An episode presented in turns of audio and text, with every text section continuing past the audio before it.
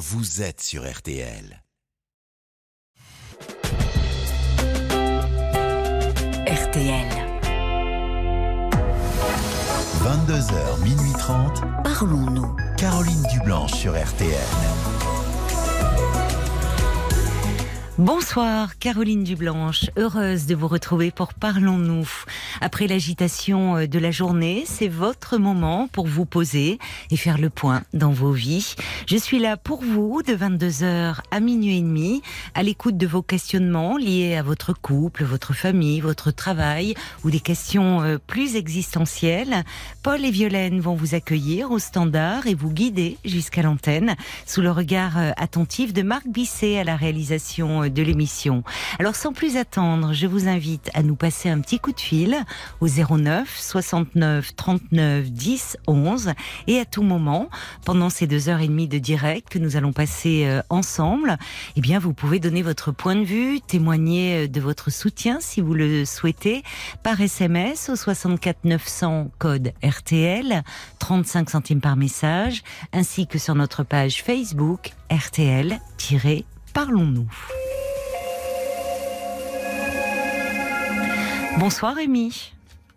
Bonsoir Caroline. Bonsoir et bienvenue Rémi. Merci beaucoup. Ça me fait plaisir de vous entendre. Je ne sais pas si vous vous souvenez de moi, je vous avais appelé. Vous il y a allez me neuf rappeler mois. Oui, il y a neuf mois, d'accord. Euh, juste, euh, en fait, je vous ai écouté hier soir. Et euh, euh, le témoignage de Nelly. euh, Ah, C'est vous, euh, l'étudiant infirmier dont on. Tout à fait. Oui, j'ai parlé de vous avec Nelly hier. tout à fait. Ah bah c'est super, vous étiez à l'écoute. Oui, j'étais à l'écoute. Et puis même le témoignage de Tony, c'est ça, il me semble. Oui, euh, Tony qui, oui, et Tony qui nous a parlé euh, de la dépression qu'il avait traversée, dont il était sorti, et je l'en remercie encore parce que c'est vrai que ça reste malheureusement un sujet tabou et peu de gens ont le courage d'en parler euh, publiquement de leur dépression. Et puis Nelly, pour ceux qui n'étaient pas à l'écoute hier, elle était infirmière et au moment où elle nous avait appelé, elle était en plein burn-out. Et là, elle est à quelques semaines euh, de, de la retraite. Voilà, donc elle nous donnait de bonnes nouvelles et c'est à cette occasion que je vous avais évoqué parce que parce que parce que vous aussi vous nous aviez appelé. euh, vous étiez euh, en pleine dépression il y a neuf mois euh, alors que vous commenciez vos études d'infirmier. Exactement. Alors, je commençais pas mes études d'infirmier, j'avais terminé mes études. Enfin, Ah, j'avais. bah vous voyez alors. J'avais mis interruption à mes études d'infirmier pour faire euh, toute autre chose. Et, euh, mais ça allait pas du tout. Je faisais une grosse, grosse, grosse dépression. Oui. Et euh, je sais pas si vous vous souvenez, mais euh, j'avais été jetée en pâture, en réanimation Covid. Mais oui, je me souviens de vous. Ouais, bien ouais, sûr, bien sûr que je me souviens. euh, C'est ce qui vous avait euh, fait basculer, c'est d'être jeté euh, comme ça, euh, comme vous dites, en pâture. Enfin, alors certes, les équipes avaient besoin de renforts, mais on vous a terriblement exposé. De vous retrouver confronté à une telle détresse et et puis à la mort aussi, parce que vous avez vu malheureusement beaucoup de gens mourir. Malheureusement, bah, c'était tout à fait le cas. Comment euh, allez-vous alors, euh, Rémi, euh, aujourd'hui? Beaucoup mieux. Ah, tant mieux. C'est le jour et la nuit. C'est le jour et la nuit. Mm. Bon, neuf mois, le temps d'une renaissance. Exactement. Le temps qu'il faut pour prendre soin de soi. Oui, euh, prendre les béquilles qui sont des antidépresseurs, oui, même si c'est pas simple à accepter, c'est vraiment un, un pilier, oui. un rocher sur lequel on peut s'accrocher. Mais oui, bien sûr. Oui. Accepter les soins, c'est très important. Mhm. Euh, le travail avec la psychologue et le psychiatre que je continue Oui, de voir. oui. Euh, et puis, euh, en fait, ça s'est fait petit à petit. reprendre goût à la vie, reprendre goût Oui. aux aliments, reprendre goût à la nature, Oui, reprendre goût aux études. Oui. Donc euh, là, je suis en deuxième année de BTS Tourisme. Oui, c- ça, vous avez complètement changé de, de voie. Oui, complètement. Euh, mais en fait, c'était trop dur pour moi, de, étant fragile, Hmm. de rester à m'occuper de gens qui étaient malades et Oui, de me sentir impuissant. oui, je comprends. c'est ce que je, c'est ce que je disais à Paul tout à l'heure, juste avant euh, que vous me, de, ah, juste avant de passer à l'antenne, pardon. Mhm. c'est que on peut prendre soin des autres, mais pas que en étant soignant. On peut prendre soin des autres dans le bénévolat. Hmm. On peut prendre soin des autres euh, dans l'écoute d'amis qui sont pas bien. Et c'est ce que je fais maintenant et j'ai réussi à trouver cet équilibre. Oui. Comment ça se passe cette deuxième année alors de BTS tourisme? Alors écoutez, ça se passe très bien. Oui. J'ai des, très bons résultats. Ah bah bravo. Bah, merci. Euh, je suis très heureux dans ce que je fais. Oui, J'ai trouvé ma voie. oui. Euh, L'année prochaine, euh, je vais faire une licence euh, en tourisme. Et Bien. puis, et puis la vie suit son cours. Et je vois la lumière au bout du tunnel. Et si je vous appelle ce soir, c'est pour dire à toutes les personnes qui souffrent de la dépression, de cette maladie, Hmm. qu'on peut s'en sortir et que c'est pas une c'est pas un- une défaite. Non. Et peut-être avec le recul, oh, je me dis que c'est quelque chose qui nous apporte beaucoup. Oui, c'est vrai. C'est euh, on, on apprend, on apprend beaucoup sur soi euh, à travers euh, quand on met comme ça. On, tombe, on est écrasé au départ. J'ai relevé quelque chose que vous avez dit euh, de, très juste euh, quand vous, avez dit comme ça en passant. J'ai retrouvé du goût aux aliments. C'est à travers. Ça peut paraître anecdotique, mais ça ne l'est pas parce que la dépression, c'est il n'y a plus aucune saveur. La vie n'a plus aucune saveur. Et, euh, et, du coup, il y a, enfin, c'est un des symptômes, la perte d'appétit, parce qu'en fait, euh, tout devient fade, insipide. La vie devient euh, comme un non-sens, en fait. C'est exactement le ressenti que j'ai eu. Rester dans son lit toute la journée, plus avoir de motivation. Mais il faut s'accrocher. Il faut, même si c'est très dur, il faut se dire, par exemple, euh, on a un rayon de soleil euh, qui traverse notre, notre fenêtre. Et ben se dire que ce rayon de soleil, il va arriver. Et il faut pas, faut pas se dire que on est nul. Même si c'est le propre de la dépression, c'est c'est Oui, Malheureusement, c'est vrai. Oui, c'est vrai. Malheureusement, la dépression jette un voile noir sur euh, euh, sur la façon dont on perçoit le monde et sur la façon dont on se perçoit. Et, euh, quand on est en dépression, on se on a le sentiment de ne plus avoir aucune valeur et d'être nul. C'est vrai. Exactement. Et c'est ce qui fait que malheureusement, beaucoup de personnes dans cet état-là euh, n'ont même pas la force ou l'énergie ou de d'aller consulter puisqu'elles se disent à quoi bon? Puisqu'elle se trouve nulle. donc, C'est euh, ça. Pourquoi euh, Et puis, on a fait d'ailleurs, euh, euh, j'en profite pour dire peut-être après l'émission, suite au témoignage de, de Tony, euh, et c'est bien que vous en reparliez ce soir, Rémi, un petit podcast avec Paul, comme on fait après le direct, hein, chaque soir autour d'un thème, et on a, on a parlé de la dépression hier, hier soir, dans le petit bonus écouté, Parlons encore. Vous l'avez écouté? Oui, je l'ai écouté. Avec les références de livres que vous donnez, euh, Oui. c'est très intéressant. Mm, Ça permet de comprendre beaucoup de choses.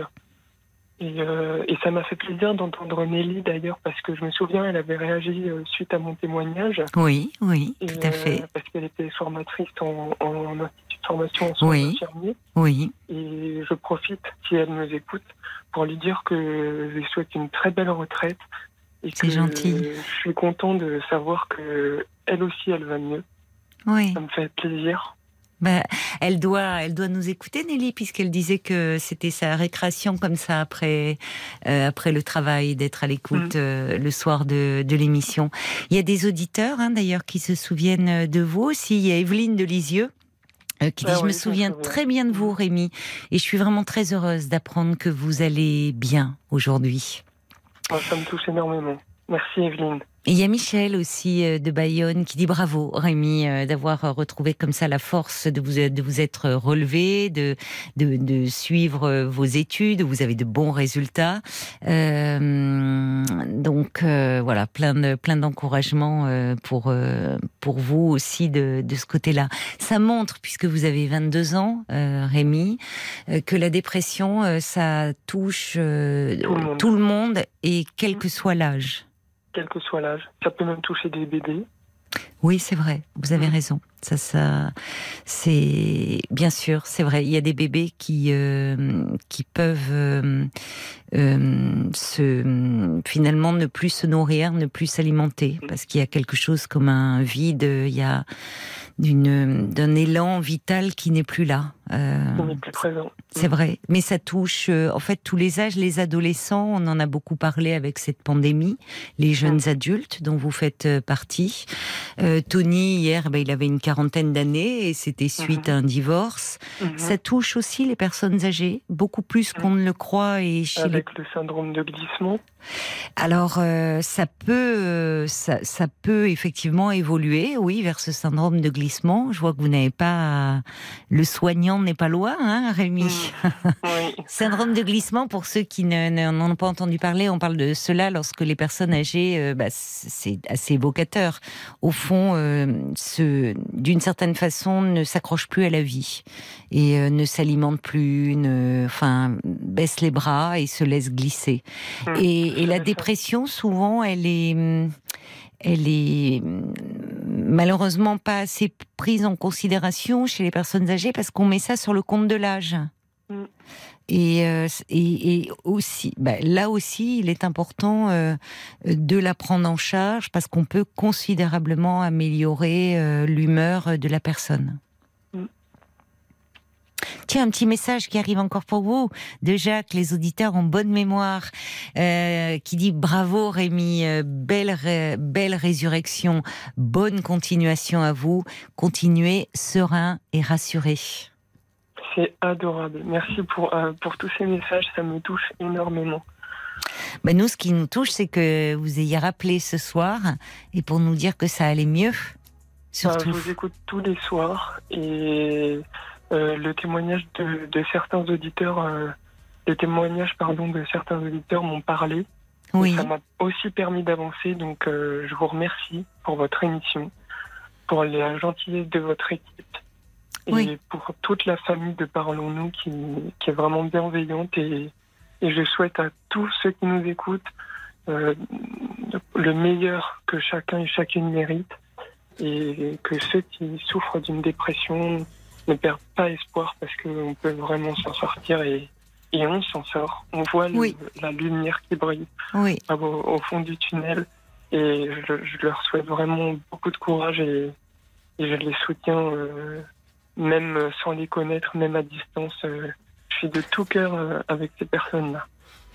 Merci beaucoup, euh, Rémi. Vous êtes très touchant et, et c'est vrai qu'il y a, euh, vous voyez, quand je dis souvent euh, en début d'émission que euh, vos, vos réactions de soutien, de vos témoignages sont très importants et font beaucoup de bien à ceux qui nous appellent chaque soir, c'est encore mieux quand c'est vous qui le dites parce mhm. que euh, nous on a des retours euh, avec l'équipe de personnes qui qui nous parlent euh, pas seulement de leur passage mais de tous les messages qu'ils ont reçus et qu'ils ont vécu comme des encouragements à aller mieux, à s'accrocher quand la vie paraît ou ne paraît pas est, tout simplement très rude et difficile et je vous n'imaginez pas à quel point euh, ces les personnes qui témoignent vous emportent un peu euh, mm. avec elles et, à quel point ça peut les réconforter. Donc merci encore à vous tous qui témoignez, mais à, tous ceux qui réagissent par SMS ou, ou sur le groupe Facebook euh, de, de l'émission. il y a Sergio qui dit, eh bien Rémi, puisque vous êtes dans le tourisme, que nous conseillez-vous comme beau pays Sergio ajoute, à part l'Irlande. Il est, il, est, passionné par l'Irlande, Sergio, et il ajoute longue vie à vous, jeune homme.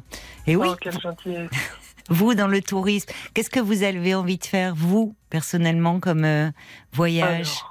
Euh, un conseil que je peux donner à Sergio en ces périodes où on approche un peu de Noël. Oui. Euh, je conseille Prague. Euh, C'est magnifique. C'est Il y a vrai. de très beaux marchés de Noël, de Oui. très belles décorations. Oui. Et c'est une ville au patrimoine historique et culturel fascinante, euh, exceptionnelle. Et Mm. alors mes ambitions professionnelles, donc l'année prochaine, euh, je, je quitte la région dans laquelle je fais mes études parce que je suis pas dans ma région d'origine. Et je vais euh, donc je retourne dans ma région d'origine euh, pour faire une licence en tourisme. Et après, je vais faire un master dans une dans une faculté euh, à la bon, je vais je vais dire le nom à la Sorbonne à Paris. Oui. Et ensuite, euh, j'envisage de d'être euh, de travailler dans un grand musée parisien que qui m'a déjà accueilli plusieurs fois. Ah oui. et où je m'ai- dans lequel je m'épanouis beaucoup. Je peux dire le nom. Bah, bien sûr que vous pouvez. Et au contraire, il faut en parler des musées. C'est le château de Versailles. Oh là là, c'est mythique. Mm, C'est mythique. J'ai travaillé au château de Versailles Ah, c'est quelques mois après, après, après l'appel. J'ai Oui. rencontré des personnes formidables. J'ai fait des très belles amitiés. Et euh, Mais c'est pas un musée en fait. Il y a un musée dans le château? Alors en fait, euh, le, Enfin, le, le cadre en lui-même est forcément historique. euh, oui, c'est. Mais c'est euh, quelle chance vous avez euh, parce que euh, quand on y va, bon, il y a beaucoup de visiteurs. Mais vous, vous avez pu euh, y être, euh, enfin, vivre Ouais. des moments privilégiés en, en étant de, à l'intérieur. Exactement. euh, Pendant les fermetures, on a pu avoir des visites euh, des expositions euh, avec avec des, les, conservateurs. Il y Ah avait oui. l'exposition sur Hyacinthe Rigaud, le peintre du roi Soleil. Oui. Euh, on avait également l'exposition après sur euh, les animaux du roi. Et là, en ce moment, l'exposition que nous avons, c'est sur euh, Louis Louis XV, il me semble. Louis XV, d'accord. Mm. Bon, bah, moi je rêverais de passer une nuit euh, au château de Versailles. Eh ben, écoutez, Caroline, Toujours vous plus. avez mon numéro de téléphone. Avec grand C'est vrai, c'est vrai. j'y- J'y retravaille euh, très prochainement et je peux accompagner des personnes. Donc, euh, ce sera La nuit dans le château. Ben, j'ai fait un rêve, figurez-vous, il y a pas longtemps en plus, j'étais dans la maison de ma grand-mère et en fait, Mhm. euh, je, je, dans la chambre de ma grand-mère, eh ben, m- il y avait une petite porte dérobée que je n'avais jamais vue et j'ouvrais cette porte et ça tombait sur les jardins du château de Versailles et je me disais mais c'est quand même fou j'ai passé toute mon enfance là et je savais pas qu'on avait ce magnifique parc à notre disposition et donc je me promenais la nuit dans le dans les jardins du château de Versailles Il va Donc, vous falloir voyez, en parler, ça. mais, mais j'en parle. j'en parle, crois-moi, je m'y attelle, mon cher Paul. Paul, Je- des réactions, justement Euh, oui, j'ai des messages. J'ai le valet de cœur qui dit aucun soin à l'autre ne peut être prodigué sans avant tout euh, prendre soin de soi. Aucune priorité ne doit prévaloir sur la préservation du fort Alamo qui est notre santé. Vous en êtes un exemple des plus brillants. Compliments et bon vent à vous. Et puis Bob White qui dit moi je suis vraiment très heureux d'avoir de vos nouvelles, euh, je- de savoir que vous allez bien. Donc soyez vous-même très heureux. Vous voyez, les, les gens se souviennent de vous. Et, Mm. c'est vrai que Versailles, pour le coup, Oui. ça m'a toujours démotivé parce qu'il y a 12 millions de personnes à l'entrée et finalement j'y suis Mais- jamais mais- allé. mais oui, mais on va peut-être avoir nos entrées, euh, Paul, grâce à Rémi. Allez. On passe pas la même nuit ensemble hein, au château. Je crois que c'est suffisamment On, grand, on on peut passe être déjà dans- assez de soirées On, on ensemble. passe déjà ces nuits ensemble, donc euh, euh, ou alors dans deux ailes distinctes. Voilà, moi je me vois bien euh, en robe de marquise, euh, toi avec une perruque poudrée euh, sur la tête. En écoutant du Lully. avec vous, une petite coupe à la main, et on s'y croit. Grâce à vous. C'est avec grand plaisir si je peux vous y accueillir. euh, Vous êtes un Paul, amour. et, Paul et Caroline, euh, vous me dites que vous avez mon numéro, donc euh, n'hésitez pas. Oh, bah, c'est gentil. c'est- possible. C'est adorable, Rémi. gens. C'est adorable. Un petit mot encore d'Evelyne de Lisieux avant qu'on se quitte, Mhm. euh, qui dit à Rémi, vous qui aimez l'histoire, les lieux pittoresques, la Corse en est plein. Euh, D'accord. Voilà. Je et connais pas du tout. Vous connaissez pas la Corse? Ah, c'est magnifique. allé. C'est magnifique. C'est bah voilà votre prochaine destination peut-être. Bah, ce sera la Que- Corse et puis je penserai à Evelyne. C'est chouette de savoir que la vie euh, vous tend à nouveau les bras, mon cher Mhm. Rémi. Vraiment. Merci beaucoup. Merci à, à toute la communauté de, de Parlons-nous et, et courage à tous ceux qui, qui vivent des moments difficiles. Merci Et ils vont Rémi. s'en sortir. Prenez- sortir. Prenez bien soin de vous. On va conclure sur ces paroles pleines d'espoir. Je vous embrasse. Merci Caroline, je vous embrasse. Bonne soirée. Bonne soirée Rémi. Jusqu'à minuit 30, Caroline Dublanche sur RTL. parlons. Jusqu'à minuit 30, Parole parlons-nous Caroline Dublanche sur RTL. Et encore euh, des messages qui arrivent pour l'attachant euh, Rémi. Il y a Bambi qui dit J'ai pris en cours l'émission. Et je suis très heureuse euh, pour Rémi qui a eu la bonne idée d'appeler ce soir. Tout plein de bonheur à lui euh, dans sa nouvelle et grande demeure, ajoute Bambi. Eh oui, franchement, c'est bien. Au fond, finalement, c'est un mal pour un bien ce qui s'est passé. C'est se rendre compte que sa voix n'était peut-être pas là et il y a une nouvelle vie quelle vie, quelle perspective qui s'offre à lui. Des messages encore qui sont arrivés pour Rémi, Paul Oui, l'émission s'appelle Parlons-nous, euh, pas pour rien, parce que Nelly, qui est passée hier soir à l'antenne, euh, a entendu Rémi, qui euh, est intervenu ce soir. Elle remercie Rémi pour ses souhaits. Elle est heureuse euh, de de- d'avoir entendu Rémi à nouveau et elle est d'accord avec euh, lui. Prague est magnifique. Ah oui, moi je confirme. J'y suis allée euh, une fois. C'est vrai que c'est c'est à tomber par terre. C'est d'une beauté. C'est très romantique. C'est romantique. C'est une destination pour les amoureux là, vraiment.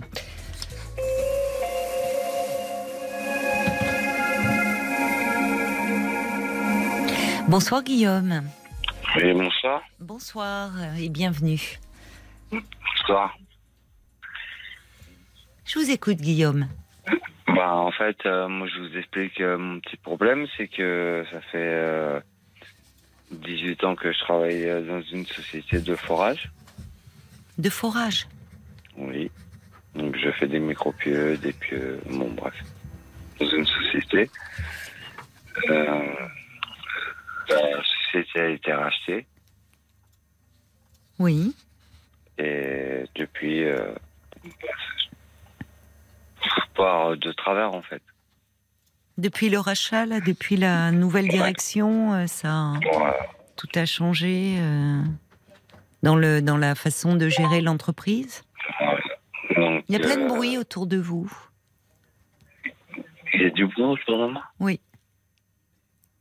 C'est le téléphone, il y a comme s'il y avait des, des, des messages qui tombaient, des choses. Oui, on entend un peu de bruit. Ouais, c'est, mon patron qui m'envoie des messages À cette heure-ci, à 22h25, 30.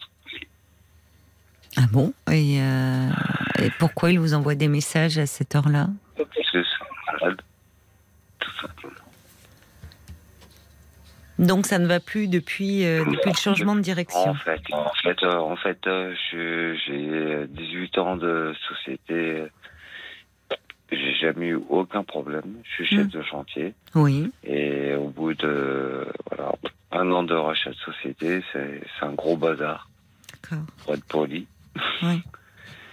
C'est ce qui engendre euh, pas mal de, de problèmes euh, dans ma vie familiale. Mm. Parce que j'ai, deux filles qui ont 7 ans et 10 ans. Mm. Et forcément, quand on me demande de travailler, de faire 12 heures par jour, de. Bref. De passer de droite à gauche, bah forcément, la vie familiale euh, n'est plus là. Chef de chantier, c'est un poste très important, enfin avec d'énormes responsabilités, beaucoup de Ouais. contraintes.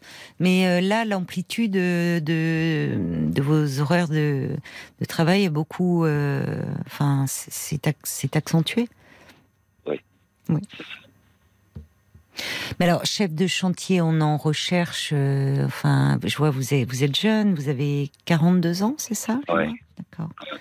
Enfin, si vraiment les, les conditions de travail se sont dégradées à ce point-là, peut-être pourriez-vous euh, envisager euh, de, de changer. de- De partir, euh, ce que je veux faire. Enfin, déjà, oui, de chercher. Je vous dis pas de démissionner, vous voyez, de on quitte pas la proie pour l'ombre, mais peut-être de, de déjà de vous mettre en, en quête euh, de, de nouveaux postes. Vous êtes au travail là? Oui, c'est compliqué, Guillaume. en fait. Guillaume, en fait, il y a plein de. C'est quoi toutes ces interférences là? Vous êtes au travail là? Vous êtes dans votre Non. voiture? Qu'est-ce que Ouais, D'accord. Vous avez d'autres opportunités? Bien sûr. Ah Bah alors. Moi, demain, euh, je, je pars de mon travail, j'ai du travail euh, où je veux, partout. D'accord. Bon, bah ça, c'est plutôt réconfortant. Oui, bien sûr. Mais ce qui, m'embête, Hmm. c'est que, en fait, euh, Ça fait euh, 18 ans que je suis dans cette euh, so- société Mhm. qui a 30 ans d'expérience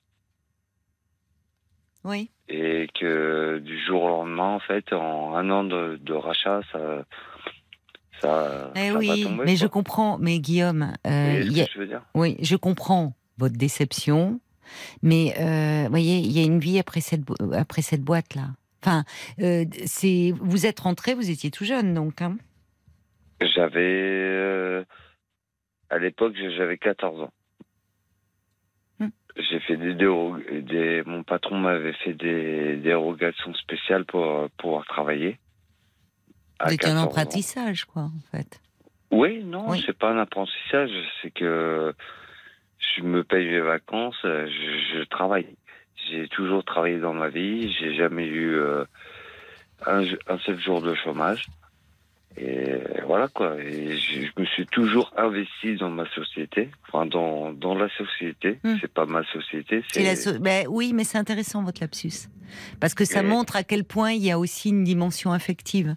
C'est la société où vous avez vous avez grandi euh, en même temps qu'elle, où vous avez fait vos premiers pas. Donc il y a un attachement euh, affectif fort aussi. oui. Et du jour au lendemain, Oui. C'est on, on me considère euh, bon je, je vais dire un gros mot excusez-moi c'est comme de la merde en fait Vous vous sentez plus considéré. Et voilà je, Mm. je fais des, des très gros chantiers sur euh, Oui. la SNCF euh, des ouvrages d'art pour diverses sociétés Oui. très importantes Oui. et du jour au lendemain on me bride en fait Mm. on on me considère plus euh, comme j'étais avant quoi Mm. alors que j'ai jamais eu aucun retour de Oui. mes clients négatifs Oui. et c'est des très gros clients Hmm. euh, je vais pas citer de nom mais c'est des très gros gros clients Mm. et du jour au lendemain on me dit euh, voilà. Voilà. Mais c'est votre, c'est cette entreprise qui va perdre en vous finalement. Vous, vous avez euh, euh, dans, dans un tel contexte, c'est très déprimant pour vous de rester euh, là. bien sûr Et puis vous me dites que ça a des répercussions sur votre couple, sur votre vie de famille, parce que vous n'allez pas Bien bien. bien sûr Qu'est-ce qu'elle en dit, rentre, votre euh, femme? Moi, je rentre le soir, je suis, je suis épuisé, mais vraiment épuisé. Je, je passe des semaines euh, de heures de travail. Mm. Donc, je commence euh, le matin, euh, je travaille sur Paris. Mm. Ok. Donc, euh, Paris, je suis à Paris 8e. Mm. Je sais pas si vous voyez un petit peu où c'est. Donc, euh, je me lève le matin, moi, je suis dans le, 80, dans le 91. Je me lève à 4h30 du matin. Mhm. Et je rentre chez moi, il est 19h, 20h. Oui, c'est pas possible ça. Et j'ai deux filles de 7 ans et oui, 10 vous ans. m'avez dit. ouais. Et donc, Votre femme, Voilà. elle en dit quoi? Elle comprend, parce qu'elle vient aussi du BTP. Elle est euh, assistante euh, RH, Oui. donc elle travaille dans le, dans Mm. le bâtiment. Elle arrive à comprendre. Bon. Mais c'est compliqué. Et elle me demande, parce que moi, j'ai passé une semaine de fou, et forcément, le week-end, euh, voilà, bah, je me repose. Je, fais des sorties avec mes filles, je fais. euh, on, on sort, il n'y a pas de souci, mais oui, je me repose. Et elle me dit, mais. Bon, mais on sent que vous n'êtes pas bien là. Enfin, dans, dans ce que vous me dites, dans la face, dans votre élocution, on sent que ça vous affecte euh, et que Ah ça a des répercussions sur votre santé. euh, vous êtes un peu en train de plonger. Donc, euh, vous avez vu un médecin? Ouais, D'accord. Bon, il vous a fait un arrêt maladie? non, pas encore. Ça serait peut-être une pas bonne envie de le chose. faire. Pourquoi? Je, je n'ai jamais. Bah, pourquoi? Parce que, comme je vous le disais, ça fait 18 ans que je fais ce métier. Oui, non, mais euh, Guillaume, jamais- Guillaume. Je, je euh, n'ai jamais fait un seul arrêt maladie. oui, mais la situation a soit. changé, Guillaume. Donc en fait, là, vous êtes, euh, vous, vous êtes un peu. euh, euh, c'est évidemment cette situation est injuste pour cela. Tout le monde jusqu'à présent était très content de votre travail. Vos clients vous appréciaient. Vous faisiez du bon boulot. Changement de direction. Vous êtes dans l'œil de du cyclone. C'est euh, il n'y a plus de considération. Donc à un moment, vous savez, face à ce genre de situation, euh, il faut sauver sa peau et s'accrocher. Euh, c'est compréhensible au vu de la, de la déception que vous ressentez, mais ça va vous mener nulle part, si ce n'est à vous abîmer. Donc, vous me dites que vous avez vu vos compétences, vu votre expérience, euh, d'autres pistes. À un moment, il faut savoir lâcher, parce que euh, j'entends qu'il y a beaucoup d'affectifs, parce que vous avez démarré à l'âge de 14 ans, que... Une entreprise familiale. C'est ça. Oui, mais c'était une entreprise familiale, ça ne l'est plus aujourd'hui. Ouais. Voyez? Je suis entièrement d'accord. Donc avec- là, c'est le pot de terre contre le pot de fer. Et vous n'allez pas euh, seul euh, faire changer les choses, si ce n'est euh, en vous faisant du mal à vous-même. Et, et- et- et vous avez conscience que ça a déjà des répercussions sur votre couple, sur votre santé, sur votre vie de famille. C'est ça qu'il faut prioriser. Et pour que vous retrouviez de... En fait, c'est important d'être considéré dans son travail. Ouais. Elle est, elle est légitime, votre demande. Là, c'est déprimant de, de ne plus se sentir reconnu. De, de, enfin, c'est, vous voyez, c'est dévalorisant. Mais ça n'a rien à voir avec vous, en fait. Ça a lié à, vo- à voir avec une, une nouvelle euh, euh, méthode, des de nouveaux management. euh, bon, peut-être qu'ils veulent euh, placer des gens. Enfin, vous voyez, il y a des choses qui vous dépassent. Et à un moment, s'accrocher. C'est contre-productif. Mm. Mais vous avez du mal à envisager de lâcher. Ouais. Ouais. Non, mais là, je vais lâcher là, dans dans quelques temps. Je vais vraiment lâcher. Hmm. Mais le problème, c'est que, enfin, c'est pas un problème. Parce qu'il y, a- il y a toujours des parades en, en fait. C'est que c'est si moi je veux quitter mon travail, Oui. Hein, au bout de 18 ans d'expérience, de, de travail acharné dans cette euh, société, Oui. euh, j- j'aurai aucun droit. Parce que mon patron, mon nouveau patron, me dit euh, bah, tu veux partir, tu pars. Tu démissionnes. Mais moi, je le conçois pas comme ça. Ça fait 18 ans que je travaille. J'ai commencé, j'avais 14 ans. Oui, oui. Oui, non, mais attendez, attendez. Il ne s'agit pas, Guillaume. jamais partir comme ça. Guillaume, c'est évidemment vous n'imaginiez pas partir de cette façon-là, mais euh, vous savez d'abord aujourd'hui, il est de plus en plus rare euh, de passer euh, toute sa vie professionnelle au sein d'une même entreprise. Avec vous, j'ai 18 ans d'expérience quand même. Ouais, mais Guillaume, cette expérience, elle n'est pas perdue.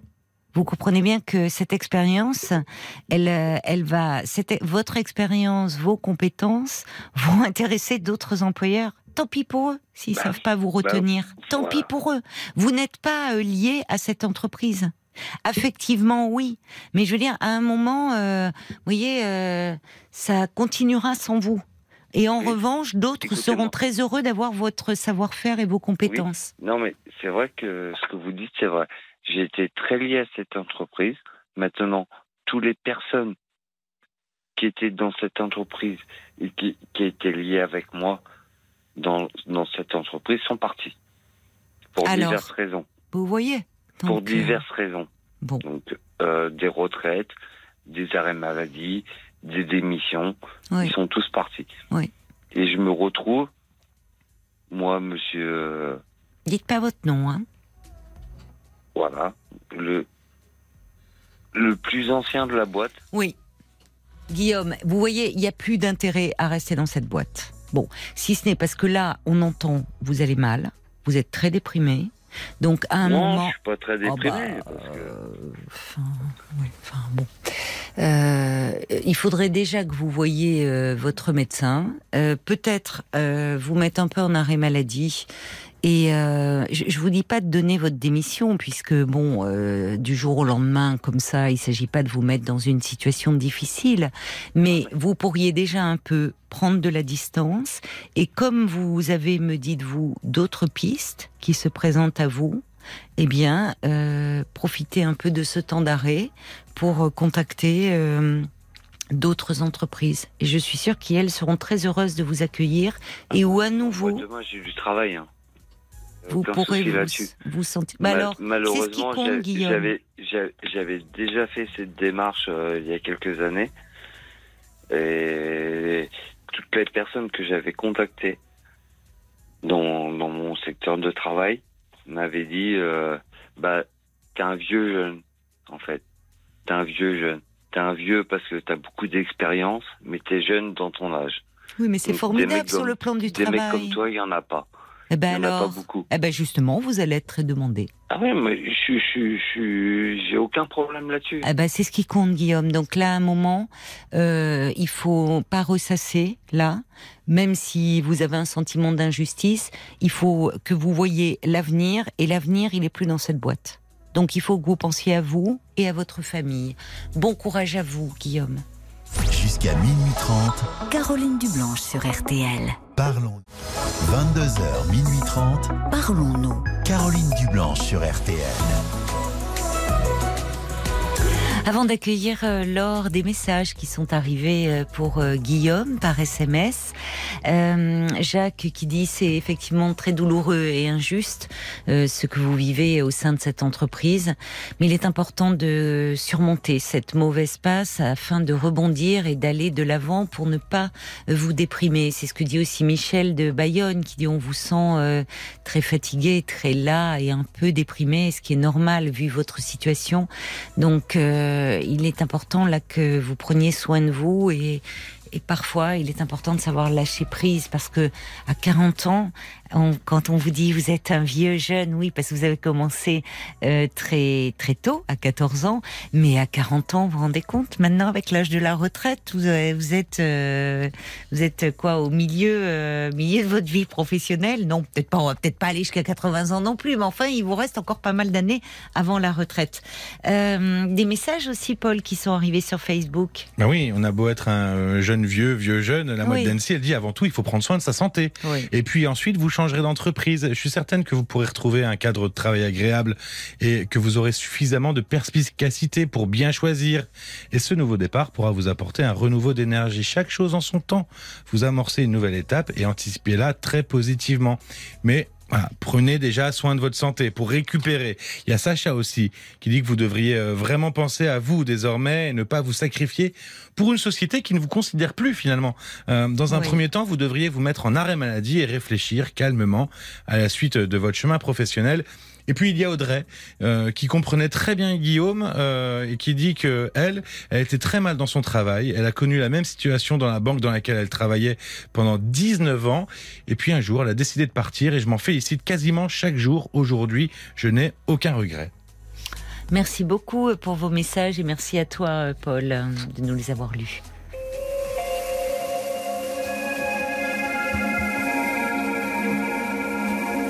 Bonsoir Laure Bonsoir, et bienvenue. merci à vous. Euh, Alors moi, je vous avais déjà parlé quand vous étiez sur Europe 1, mais pas de ce que je vais vous parler ce soir. Donc euh, moi, en fait, j'ai écouté le podcast qui datait de 2020 de Michel, qui avait eu du psoriasis. Et euh, j'ai tout écouté jusqu'au bout. Vous lui aviez conseillé des cures. Euh, et vous lui avez aussi parlé d'un livre. Et moi, en fait, j'ai du psoriasis depuis euh, cet été. Donc, je suis allée consulter mon médecin parce que j'avais euh, ben, des rougeurs euh, sous les seins et sous les bras. Et du coup, voilà, ça a commencé comme ça. Donc après, ben, il m'a prescrit des pommades, tout ça, je les ai passées. Et du coup, ben, voilà, c'est parti. Sauf qu'en fait, j'en ai qui revient sous le sein gauche. Hmm. Et du coup, euh, j'ai tout fait ce qu'on m'a dit. J'ai acheté des crèmes hydratantes, j'ai acheté euh, tout ce qu'il fallait acheter pour guérir Oui. la peau. Oui. Mais le problème, c'est que le psoriasis, il revient et il repart. Donc du coup, Oui, c'est le, le propre du psoriasis. Il y a des poussées, des périodes de rémission. Vous n'en Alors- aviez jamais eu auparavant? Non, jamais. Et cet été, Et- alors, il y a quelque chose qui, un événement dans votre vie qui aurait pu euh, vous perturber, Ben, provoquer. dernièrement, dernièrement, j'ai vécu un deuil en 2021. Oui, d'accord, c'est très récent. Qui avez-vous perdu J'ai ma grand-mère qui est décédée. D'accord. Et euh, du coup, euh, c'est vrai que depuis, euh, j'en ai pas trop parlé à ma psy. J'aurais dû peut-être plus lui en parler. Bon, c'est vrai que j'en ai parlé au début, mais c'était pas Oui. avec elle, c'était avec une autre psy. Oui. Et on en avait parlé qu'une fois, donc c'était juste une séance. Et euh, c'est vrai qu'après, on n'en a pas reparlé, donc peut-être qu'on aurait dû en reparler. Bah, en même temps, euh, la- votre psy, elle part de ce que vous lui amenez. Peut-être qu'à ce moment-là, qu'est-ce qui Mm. fait que vous n'en parliez plus? C'était trop dur ou Je il y sais avait pas. Au début, au début, on en a parlé, mais Mhm. si vous voulez, c'est oui, c'était un peu dur. Et c'est vrai que quand moi on m'en parle, euh, au début, quand on en parlait, tout ça, c'est Mhm. vrai que j'avais du mal à contenir mon émotion et je pleurais beaucoup. Vous étiez très proche de, de votre grand-mère? Ah oui, beaucoup, beaucoup. Les derniers temps, j'étais tout le temps avec elle. Quand il y a eu le confinement, j'ai Oui. dit à la femme de ménage de plus passer. euh, C'est moi qui ai pris le relais Oui. parce que ça m'a permis d'avoir euh, beaucoup plus de contact avec elle. Oui, vous avez pu que- passer du temps avec elle, c'est bien. Oui, oui, oui, Oui. bien sûr. Et après, euh, ça- bon voilà, ça a continué, ça a continué, et puis voilà. Mais après, c'est vrai que depuis qu'elle est décédée, j'ai beaucoup de remords. euh, Ah bon? Pourquoi? Quel genre à de remords? Ben, c'est-à-dire qu'en fait, je, je me fais des, je me dis qu'en fait, si vous voulez, euh, Hmm elle est décédée, euh, elle, et elle m'a toujours vue triste. En fait, elle m'a jamais vue heureuse, et elle, elle, sa seule unique obsession, à chaque fois qu'elle me voyait, elle me disait toujours, euh, alors le travail, ça en est où et tout. Même le dernier jour où j'ai vu, elle m'a parlé de ça. Et elle savait très bien que c'était un sujet sensible et tout. Et à chaque fois qu'on en parlait, je l'envoyais balader et tout. Mais je l'envoyais pas balader parce que ça m'embêtait et tout. Mais c'est vrai qu'à chaque fois, quelqu'un qui Elle s'inquiétait pour fois, vous. Oui, c'est ça. Oui, oui, bien sûr. Et, et pourquoi elle vous a toujours, vous dites, euh, elle vous a toujours vue euh, triste et malheureuse? C'est vous, c'est, Bah, euh, c'est c'est votre sentiment? D'où elle moi, vient oui. cette tristesse? Bah, si vous voulez, moi, je, je- à chaque fois, les gens, ils me demandent est-ce que ça va, est-ce que ça va, mais ça va pas. Mais ça, je sais pas si un jour dans ma vie, ça a bien allé. Donc, euh, voilà. Vous avez quel âge? J'ai 30 ans. Vous avez 30 ans, vous êtes toute Ah. jeune. Euh, Et hum, c'est pour cette raison que vous voyez une psy pour euh, parler de, de cette tristesse de- qui vous habite Pour parler d'un peu tout, en fait. Mais moi, c'était surtout à la base, au début, quand j'ai voulu aller la voir, c'était pour parler de mes soucis avec le travail, forcément. Vous avez des soucis dans votre travail? Dans le travail, pour trouver un travail. Pour trouver un aller travail. vers Les employeurs, parce que c'est compliqué. Vous cherchez dans quel domaine? Ben, on en avait déjà discuté euh, à l'époque. Je vous avais appelé quand j'étais à l'école de la deuxième chance. Et on avait parlé ensemble et euh, Vous pouvez me rappeler ce que c'est l'école Parce que c'est un peu loin. Si. Ce serait gentil de me rafraîchir la mémoire. Vous voyez l'école de la deuxième chance, en fait, ça existe depuis 20 ans. Et Oui. C'est une école qui est là pour les gens qui sont en difficulté, qui ont des difficultés à trouver un emploi. Et c'est surtout pour se remettre sur, une- pour trouver une voie professionnelle. D'accord, d'accord. C'est pour, les décrocheurs aussi. Oui, d'accord, je comprends. Et alors, ça vous a aidé à, à savoir un peu dans quelle voie vous comptiez Ben, vous diriger? non. Honnêtement, non, parce qu'à l'époque, on, avait commencé à parler de handicap. Donc, euh, on m'a orienté vers, euh, vers une structure qui a pu m'aider. Donc, du coup, depuis, je suis suivie par un SAVS, c'est un service d'aide à la vie sociale Oui. qui, qui aide les gens qui sont handicapés comme moi. Je peux vous Donc, demander euh, de, de quel handicap vous êtes porteuse? Alors, moi, on m'a dit tout récemment, j'ai pas- passé un bilan neuropsychologique. On m'a dit que j'avais de l'autisme. Et c'est tout récent, ça date de 2021. D'accord, au vu de ce bilan euh, neuropsy, Bilan, on m'a dit que par rapport au bilan, ce qui, ce qui en était sorti, c'est que j'avais de il y a des l'autisme. troubles autistiques. Oui, c'est ce qu'on m'a dit. C'est ce qu'on m'a dit. euh, C'est ce qu'on m'a dit. Sauf que moi, comme je leur dis, euh, quand je relis les rapports, je je vois pas qui a marqué. euh, enfin, Bah, c'est compliqué. Et puis, et puis des termes techniques. oui, c'est des termes médicaux. C'est vrai que ça peut. Mm. C'est c'est compliqué de se confronter comme ça à un Ben, rapport. c'est surtout, ça, ça, ça- c'est- vous, vous le prenez en pleine poire. Oui, quoi. Et Du oui. coup, euh, vous savez pas Oui. quoi en faire de tout Je ça. comprends. Donc, Vous on avez a raison. écouter des témoignages, des gens qui ont, on n'a pas tous le même autisme, Non. on n'est pas tous pareils. Et puis C'est surtout, vrai. on trouve beaucoup de témoignages qui ont des autismes. On parle beaucoup des autistes, des autistes Asperger, Hmm. mais pas des autres en fait. C'est vrai, c'est vrai. Ben oui, parce que les autistes Asperger euh, Hum. engendrent une certaine fascination dans le grand public. Mais Eh oui. comme vous dites, il y a plusieurs formes d'autisme. Il y a aussi ce Eh qu'on oui. appelle des troubles du spectre autistique. Donc c'est vraiment des, Hum. des traits qui évoquent. Mais donc euh, et puis euh, je, je- qui avait demandé ce bilan d'ailleurs? Euh, à l'époque, c'était celle qui me suivait, donc ma conseillère au SAVS qui l'avait demandé. Ah oui. Vous en parlez avec votre psy parce que vous savez, euh, je, je comprends, euh, votre réticence parce que c'est toujours réducteur. Vous vous résumez pas à un diagnostic, ou en plus aussi vaste que celui-là. Mhm. Oui, oui. Non, Donc- on n'a pas parlé. On parle souvent. Elle me demande souvent où ça en est, où, Oui. où les dossiers ils en sont et tout ça. Et elle s'entretient souvent avec celle qui me suit. Mais si vous voulez, euh, moi aujourd'hui j'ai l'impression qu'on pointe, on est en train de pointer du doigt ce que je suis, c'est-à-dire qu'on me reproche de pas aller au bout des choses. Mais ce que les gens ils comprennent pas, c'est qu'en fait j'ai des peurs et qu'il faut qu'on travaille sur ces peurs. Donc ça, il faut qu'on le travaille avec la. Bah oui, bien sûr. Mais qui vous Je le sais. reproche ça? Ben, en fait, celle qui me suit, celle qui me suit au SAVS, elle me Oui. dit euh, vous qui n'allez pas au bout des choses, donc au bout d'un moment, il faut pas vous plaindre si vous avancez pas. Voilà. Oui. Non, euh, non, non, non. Oui, parce qu'à la fois elle demande un rapport. euh, On dit Non, que vous fait, avez des ça- difficultés. Il faut savoir que c'est pas le rapport, c'est pas elle qui l'a demandé. Oui, parce ça, m'étonnait parce qu'elle n'a c'est- pas le droit normalement de demander ce type de rapport. Enfin, c'est Oui, oui. c'est du C'est médical. pas elle qui l'a demandé, c'est- c'était celle qui l'a précédée. Bon, en tout Elle cas, en tout cas, euh, il faut pas. Donc, com- pour le moment, comment vivez-vous? C'est-à-dire que vous Comment vous vivez avec vos parents? Comment ça se Euh, oui. passe? Oui, oui, je vis, je, je vis dans la maison de ma grand-mère. Ils ont déménagé, ils sont venus Ah. s'installer chez elle. Ouf. Et du coup, ben, Comment vous l'avez vécu vous ce Ah, déménagement très mal. Ah, Très très, mal. mal. Je voulais pas partir, j'en ai pleuré et tout ça, et je, je, je vais pas vous mentir, depuis, je m'y fais toujours pas. hein. Oui.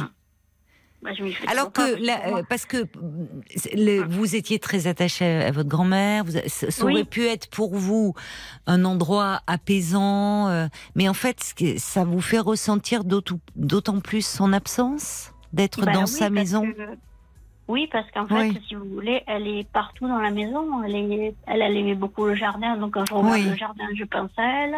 Quand je vais dans toutes les pièces, il y a sa chambre, il y a sa oui, je comprends. Je la vois de partout. Oui, c'est pas une bonne Et chose coup, pour vous. Laure, on va, on va marquer une pause. Hein. Désolée de Oui. vous interrompre, mais c'est l'heure des Oui. infos et on va continuer à se parler après, d'accord? Ne raccrochez pas. d'accord. 22h, minuit 30. Parlons-nous. Caroline Dublanche sur RTL.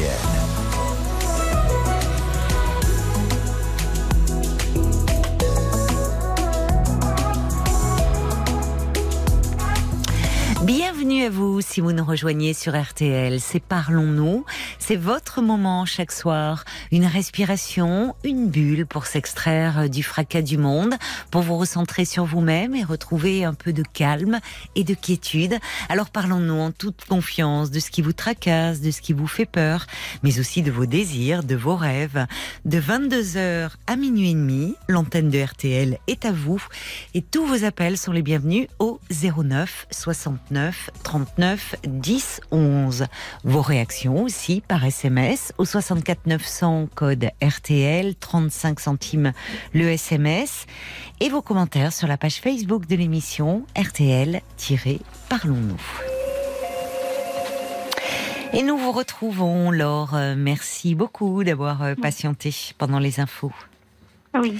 Donc Laure, euh, cet été, vous avez développé, vous avez 30 ans, vous avez développé Oui. euh, du psoriasis. Euh, où d'ailleurs Ah oui, c'était sous les seins, vous m'avez dit, c'est ça, parce qu'il y a Euh, plusieurs... sur les seins et sur les bras. Et sur les bras aussi. Sur les D'accord. bras. Oui. Alors, vous avez perdu euh, votre grand-mère en, en 2021, Oui. grand-mère à laquelle vous étiez très attachée. Mhm. Et euh, il se trouve que depuis son décès, vos parents avec qui vous habitez ont décidé d'emménager dans la maison de votre grand-mère. Oui, c'est ça. Pour, euh, oui, pour, euh, oui, ils ont décidé de, de quitter l'appartement qu'ils ont occupé pendant 25 ans et de venir s'installer ici, oui. Pour leurs vieux jours, j'imagine. Eh oui, mais pour vous, c'est, hum, enfin, c'est dur de vous retrouver dans cette maison où vous la voyez partout, en fait, et où Ben vous oui. ressentez d'autant plus euh, le vide de son absence. Eh oui. mhm. Eh oui. Elle est de partout. hein. Elle est de partout. Et puis, ouais, c'est vrai que euh, le deuil, il n'est pas compliqué à faire. Il est compliqué à faire. Et, euh, ouais, ouais, c'est compliqué. Pour tout vous dire, j'essaye même de contacter des associations qui sont en lien avec le deuil, mais bon, la plupart, elles m'ont dit euh, non, nous, on n'est pas concernés par les deuils des grands-parents. Nous, on est conseillés euh, par. on n'est pas. On fait pas les deuils de- grands-parents, on Ah fait les bon deuils par enfant. Ça- Donc, à chaque fois, j'appelle Ah, l'association. parents-enfants, oui, alors c'est très Par c'est très particulier. Mais en fait, euh, Ouais. oui, vous cherchez en fait des, des groupes, euh, enfin des, des bah oui, pour en structures. discuter, pour, euh, Vous avez raison. qui vivent la même chose que moi, oui. Oui, vous avez raison. Ça pourrait vous parler. Aider, vous faire du bien. Et euh, vous avez contacté l'association euh, Vivre son deuil? Je crois que oui. Euh, J'en ai contacté une qui était sur Marseille, qui s'appelait Apaiser son deuil. Elle m'a donné une liste d'autres associations. Il y en a que j'ai contacté que j'ai pas réussi à voir. Il y en a que j'ai eu et que on m'a dit euh, on n'est pas concerné par ce deuil-là. Voilà. Parce que, je, enfin, je, je ne veux pas vous dire de bêtises. Je suis en train de, de, de faire une petite vérification en, en même temps. Euh, L'association Vivre son deuil, il y a des vraiment des écoutants euh, formés. Mm. Euh, et euh, je, pense que, enfin, il y a, y, y des antennes euh, Mm. dans différentes régions, et je ne vois pas pourquoi le deuil d'un grand-parent ne pourrait pas être pris en considération. Enfin. Bah, moi, elle m'a dit on est, con- on est que. on- on- ça- nous, ce qui nous concerne, c'est que le deuil euh, parent-enfant. Donc, nous, on parle pas de ce deuil. Oui, mais alors, alors, vous avez dû contacter une association spécifique qui aide Oui. peut-être, qui accompagne après, les parents en. Mais euh, faites une recherche euh, sur vivre son deuil. Mm. Parce qu'il y a des antennes. euh, et- enfin, Oui. moi, j'ai eu de bons retours. C'est Christophe Fauré qui m'en avait parlé, Mm. euh, qui euh, qui a écrit un livre. Oui. Oui, oui. Peut-être le connaissez-vous. Enfin, il a, il a animé d'ailleurs Oui. l'émission pendant un connais. été. Euh, il a écrit un livre qui s'appelle Vivre euh, son deuil jour après jour, apprivoiser l'absence. Vous l'avez lu? Lu. Oui, je l'ai lu. Bon, Mm. donc alors parallèlement à cela, euh, il me semble qu'il serait important d'en reparler à votre psy. Euh, oui, je pense qu'il oui, faudrait Ah que oui. reparle, bien sûr. parce que qui peut vous aider et vous aider à, à mettre des mots et notamment euh, sur le fait que vous vous retrouvez dans la maison de votre grand-mère Mm. et que et que c'est difficile pour vous. Vous, Ah oui. vous les en avez parlé avec vos parents d'ailleurs? Ben, c'est pas, on peut pas en parler. À chaque fois qu'on en parle, c'est. euh, Ah, mais en fait, je, sais pas, on dirait que c'est un sujet tabou, quoi. Il faut pas en parler. Dès qu'on en parle, euh, enfin, je sais pas, C'est votre grand-mère maternelle ou paternelle? Euh, euh, maternelle. Maternelle. Donc euh, vous avez l'impression que quand vous en parlez, euh, votre mère a trop Ben de oui, peine. euh, après, c'est vrai qu'on n'en parle pas beaucoup. C'est vrai que je leur reproche de pas beaucoup en parler. Oui. bon, après, ils en parlent de temps en temps, mais ils, ils parlent d'elle. euh, en fait, ils refont le déroulé de ce qui s'est passé. Mais ce qui s'est passé, on est déjà au courant. On va pas en reparler. On connaît déjà ce qui s'est passé. Ah oui, ils sont encore choqués par Ben, ils sa fin de refont le vie. déroulé de ce qui s'est passé du moment où elle a été hospitalisée jusqu'au Oui. moment où elle était décédée. Donc ça, on le connaît. On la connaît. Alors, oui, mais malheureusement, souvent les, les personnes endeuillées euh, passent par une étape où elles sont, euh, euh, elles Mm. ont besoin de, de, quand vous dites le déroulé, c'est-à-dire qu'il y a quelque chose d'un peu euh, Mm. compulsif, de se repasser, enfin de, de, de, de relater en fait comme un Mm. récit les derniers moments de vie. C'est une étape et avant de pouvoir passer à autre chose et de pouvoir reparler de la personne dans sa vie, sa personnalité, des liens qu'il y avait. De... Mais, Oui. mais vous, euh, oui, ça ne vous aide pas parce que c'est pas comme ça Ben non. que vous aimeriez que l'on parle de votre grand-mère. Ben non, C'est évoquer des rappelle- souvenirs. Oui. On se rappelle, oui, voilà. D'elle, On euh, dans- Des souvenirs avec elle. Mais ça, vous, qu'on en a beaucoup. ça vous, c'est, c'est peut-être votre mère est encore trop choquée, vous voyez, trop en- un peu sidérée, et donc Bah, elle a je sais pas, besoin. on n'en parle jamais. Donc, je peux pas le savoir. Bah, c'est un signe quand Mm. on ne peut pas en parler Ah oui. finalement. Mais vous, euh, que cela ne vous empêche pas, Laure, d'en parler à votre psy.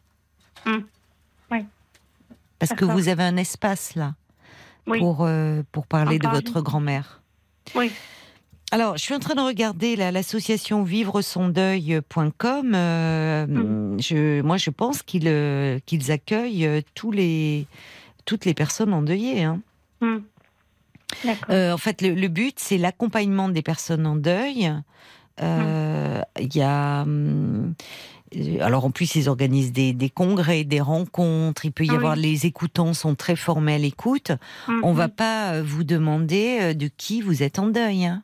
Oui, oui, oui. Donc contactez-les. euh, moi, j'ai vivresondeuil.com et ils Oui. pourront. Ils ont des. Il y a beaucoup d'associations régionales. Il y en a même. Mm. euh, euh, en Belgique, donc euh, Mm. ils pourront vous donner une, je l'espère, que vous trouverez une association euh, près de chez vous. Par Oui. rapport à votre psoriasis, il y a aussi une association qui, euh, qui Oui. s'appelle francepsoriasis.org. Je connais. Vous la connaissez? Vous les Oui, avez contactés Je suis allée- voir le site. D'accord.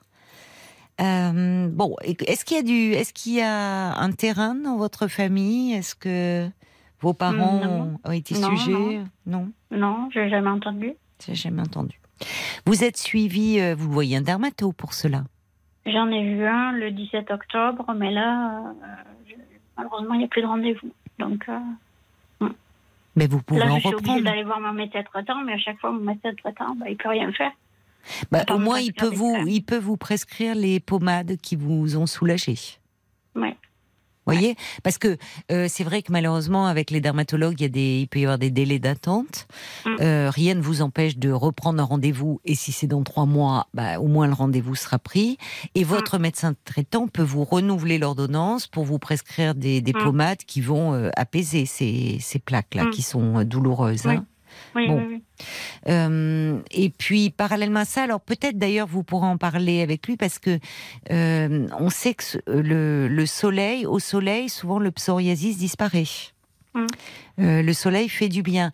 Et il Mm. y a dans dans les hôpitaux, euh, enfin, Mm. de, on peut faire de la puvathérapie pour euh, les personnes atteintes de psoriasis. C'est-à-dire que c'est comme des UV, mais sans le les- le côté le rayon nocif des UV. Vous voyez, comme une exposition, euh, Oui. comme si c'était au soleil, mais sans le côté nocif. La bon. cuvathérapie Oui. D'accord. Mais bon, si vous en parlez à votre à votre dermato ou à votre médecin, il connaît. Hein. Oui. Mhm. D'accord. Mais je pense qu'il y a une réaction, hein, ou est-ce que vous traversez? Vous savez, la Ah, peau, c'est c'est vraiment ce qui délimite notre monde, notre intériorité Mm. et le monde extérieur. Mm. Et donc la peau, ben, elle reflète beaucoup nos émotions, nos états d'âme. Eh oui. Euh, Il y a des moments où, euh, où un peu euh, tout nous irrite et où euh, la peau elle-même nous, nous tire, nous, enfin, Mm. les, c'est des, c'est une façon de, de réagir euh, peut-être pour vous au deuil que vous traversez. D'autant plus que, vous voyez, je reçois un message pour vous de, d'un auditeur, l'homme au camélia, euh, qui Oui. dit euh, on vous impose le deuil aussi dans cette maison. euh, on ne parle pas de votre grand-mère. Cette maison euh, apparaît comme un mausolée, dit-il. Mm. Euh, Oui, oui. il- Il dit en plus d'en parler à votre psy, parce que ça me paraît très important, elle va pouvoir vous accompagner. Mm. Il est important d'apprivoiser ce deuil, notamment par des lectures, et il vous recommande La mort intime de Marie de Henzel.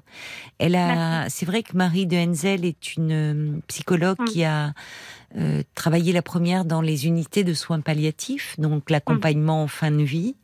Mm. Et elle a écrit de très nombreux ouvrages sur Oui. ce sujet.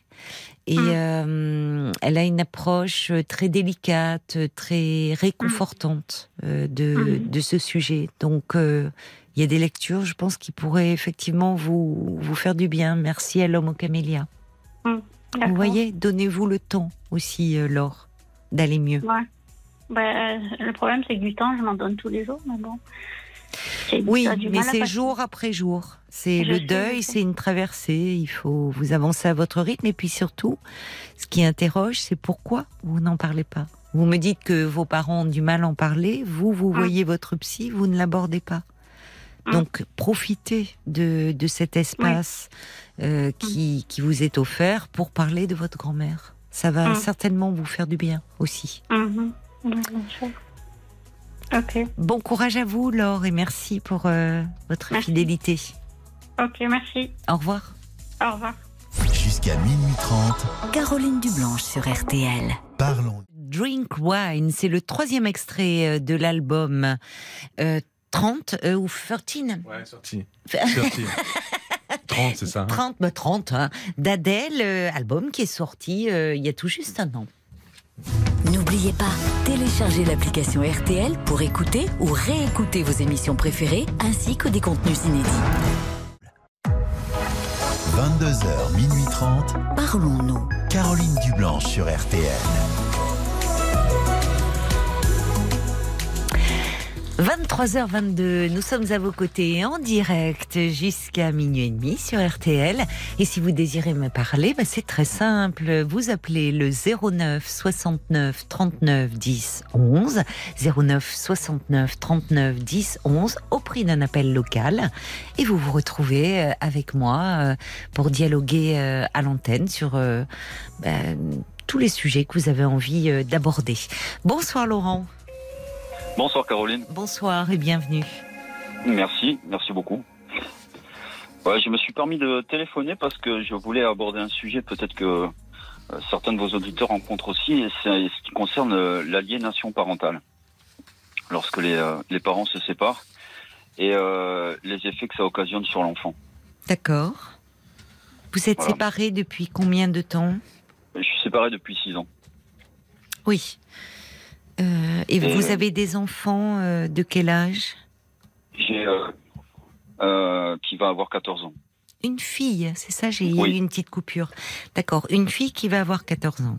D'accord. Et qu'est-ce qui oui. se passe alors avec la mère?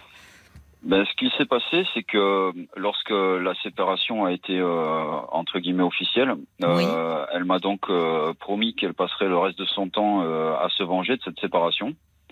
Non. Et euh, pour y parvenir, elle se sert donc euh, bah, du mal qu'elle peut qu'elle peut faire au travers de au travers de, de ma fille. Elle utilise votre fille. Exactement. De quelle Voilà. façon? Bon, ben, ça a été euh, ça a été au tout départ lorsqu'elle était plus petite parce que j'ai pas pu la voir pendant presque pendant presque quatre ans. Ah bon? Mais elle vous interdisait de la voir? Qu'est-ce qui se passait? Elle m'interdisait, oui, de la voir. Et euh, en fait, euh, suite à la séparation, bon, je suis passé de, je suis passé de directeur général d'un groupe que j'étais en train de créer Mhm. en tant que deuxième associé à euh, bah, SDF, quoi, où j'ai tout perdu en même temps. Et donc, je n'avais pas les, les moyens, euh, une adresse euh, et un certain nombre de choses pour pouvoir saisir un juge et faire valoir mes droits. Oui, oui, je comprends. Oui. Et lorsque euh, j'ai pu enfin sortir la tête de l'eau et euh, et faire ce genre de démarche, euh, donc on est passé ensuite par un jugement et euh, à partir de ce moment-là, elle a été contrainte un petit peu de Oui, bien sûr, de respecter euh, voilà. euh, le jugement. Bon, ça s'est pas passé en douceur. Il a fallu que je fasse intervenir les les policiers quand elle quand elle refusait de de me présenter ma fille Oh là pour là. mon week-end de garde. pour votre fille, c'est terrible. Voilà, donc c'était euh, c'était le, le genre de choses où à 6 ans, euh, Eh oui. elle faisait téléphoner ma fille euh, à mon frère ou à ma mère euh, en, en, en, en pleurs en disant euh, pourquoi mon papa ne m'aime plus, euh, pourquoi il vient plus me voir, alors qu'en fait c'était elle qui euh, qui Mm. refusait euh, que j'ai Mm. contact avec euh, avec mon enfant. Il y a Mm. eu des des scènes un peu particulières où je recevais même euh, une photo de la voisine euh, avec un, un papier sur lequel ma fille avait écrit Je t'aime papa avec un cœur. Et la photo avait été prise au travers du grillage pour me la faire parvenir, pour me montrer que ma fille euh, pensait à moi et que qu'elle m'aimait quoi. Donc ça a été des situations très très particulières. Oui.